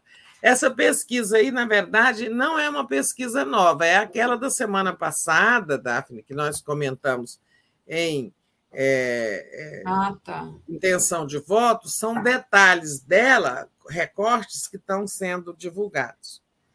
Tá. Então, tá aqui, tá aqui, olha, essa questão da religião, né? Mas antes, deixa eu agradecer aqui a Alice Pinto, que diz: seria bom fazer um descredenciamento geral do, tele, do Telegram. Sem inscritos, a plataforma cai. E a Maria Socorro também mandou aqui um superchat, nossa querida Maria do Socorro. Bom dia, comunidade querida. Vamos agigantar o canal. já estão surgindo assombrações. Precisamos de forças organizadas dentro da legalidade. Pedindo Pix aqui. Então, Pix está aí é, em cima da tela, pix.brasil247.com.br. Então, Tereza, essa, essa pesquisa, como você falou, do Poder Data, né, e que eu é, acabei dizendo que era nova, mas é da semana passada, mas queria que você comentasse essa, essa parte da religião versus intenção de voto para presidente em 2022, Tereza. Então, é, eu destaquei esses dois pontos, é, é, porque se fala muito assim que é, é impossível é, o Lula avançar nesse segmento, né? E embora o Bolsonaro ainda seja lidere nesse segmento evangélicos, né? É, o Lula está muito é, próximo dele, eles estão quase empatados, né? O Bolsonaro com 42, o Lula com 35. E o PT está investindo muito né, nessa área aí é, do voto evangélico, onde certamente é, muitos evangélicos que votaram bem intencionados no Bolsonaro já se decepcionaram, já entenderam que as práticas dele não estão bem de acordo com o evangelho, como que é um referencial importantíssimo para eles, né? É, esse é um destaque aí, quer dizer, Lula avança muito entre os evangélicos, já está quase parelha com o Bolsonaro, né? E outro dado que eu destaquei é o Lula avançando sobre o próprio eleitorado do Bolsonaro, aqueles que ajudaram a eleger o Bolsonaro no segundo turno de 2018. Então, o Lula tem 20%, ou um quinto desses que votaram no Bolsonaro, hoje votariam no Lula. Né? É, e dos que votaram no Bolsonaro, só 54% votariam nele de novo.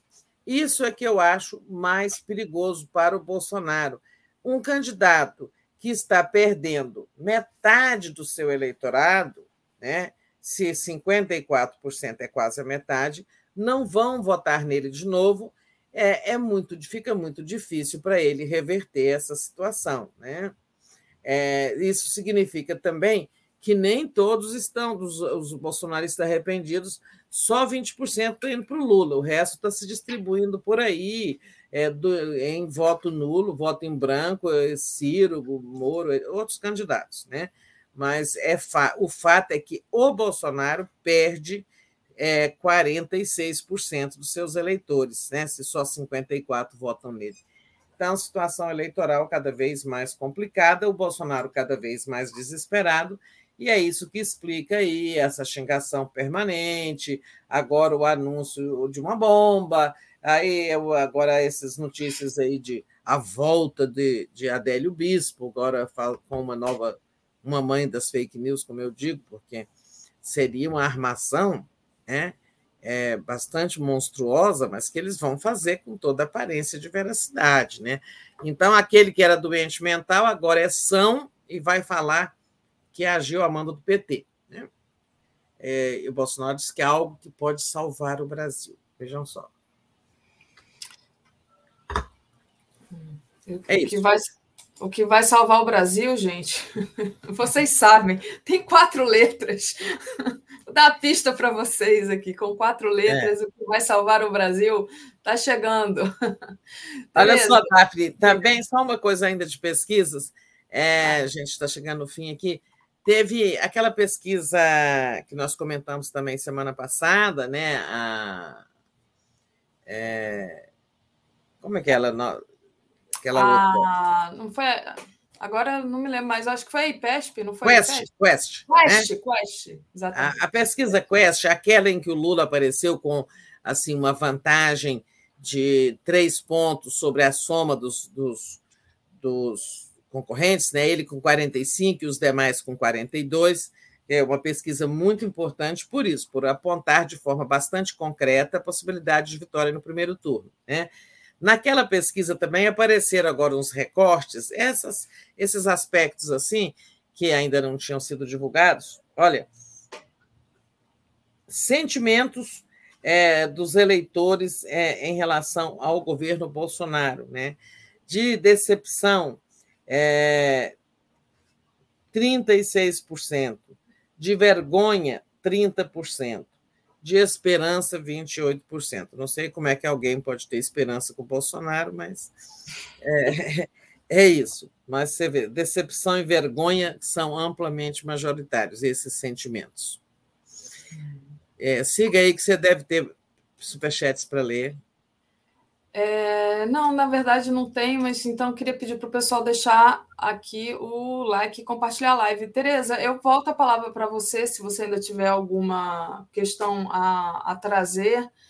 É, se não, falando em, nesse sentimento né, é, que você traz aí em relacionado à pesquisa Quest e ao, ao Bolsonaro, de é, com 1% ainda querendo ter esperança no governo, mas trago aqui só para a gente não deixar de falar a nossa capa de agora da, da home da TV do, da, do Brasil 247, que é Lula, está chegando a hora de desenvolvermos o povo a capacidade devolver. de sonhar. É, devolvermos, não, não foi isso que eu falei? Devolvermos ao povo. Ah, desculpa a capacidade de sonhar. Então, é o tom da campanha do ex-presidente, deve ser a esperança, trabalhando com a memória da população que lembra da prosperidade dos dois primeiros governos Lula. Então, tá aí, olha, para justamente contrapor com essa pequeníssima, mínima, diminuta parcela que ainda tem esperança em alguma coisa relacionada ao Bolsonaro. Tereza. Tá certo. E é isso, Tereza. Então, é, deixa eu dar aqui o, a nossa programação né, da, de hoje. Às 10 horas a gente tem globalistas. Biden e Putin conversam sobre a Ucrânia. Às 11 horas, Giro das 11. Às 13 horas, imperdível, nosso programa em parceria com a FUP, né, já que Tereza trouxe essa questão do, do petróleo aí, muito importante. O programa de hoje é Invisível Muito Além do Petróleo. O mundo é diferente é, da ponte para cá. E às 14 horas eu volto no Papo Reto com André Constantini. Hoje a gente traz o Henrique Pisolato para falar de Lofer. Às 15 horas a gente tem o Alisson Mascaro, que vai responder: sairemos do golpe? Às 16 horas a gente tem Estação Sabiá, o diretor Jorge Furtado e a atriz Ângela Mourão vão apresentar a peça. Às 17 horas a gente tem o Pauta Brasil às 18h30, Boa Noite 247, às 22 horas o dia em 20 minutos e às 23 horas live do Conte. E é isso, tá Tereza. Então tá bem, Daphne, vamos ficando por aqui, vendo que a semana nos reserva, né? Enquanto o Bolsonaro passeia, nós vamos ter aqui é, a política vai continuar, o jogo eleitoral, o caso das federações, né? Continua aí aquela lenga-lenga ali né, entre o, PSD, o PSB e o PT, as coisas meio azedas, mas não estão é, é, sepultadas. Mas, como eu digo, é, a candidatura do Lula não depende da federação. A federação seria muito boa para é, a operação, ampliação da, do, do, campo de esquerda no Congresso, né, eleição de mais deputados, a unificação desse campo dentro de uma federação na atuação parlamentar, a garantia de governabilidade, reduzindo a dependência do futuro governo Lula de acordos com a direita. Tudo isso seria muito bom, mas a candidatura do Lula, na verdade, ela não depende da federação. Né? É, mas vamos ver o que acontece né, ao longo dessa semana nessas negociações aí, né, nesse jogo das alianças eleitorais, crise no PSDB, né? temos aí negociação no MDB com o Partido União Brasil. Tem muita coisa aqui rolando e vai rolar nas próximas horas, enquanto Bolsonaro vai à Rússia no momento mais inadequado para uma viagem presidencial. E com isso, ó, é, bom dia e boa semana para você, Daphne, e para todos e todas. Bom dia, gente. Obrigada.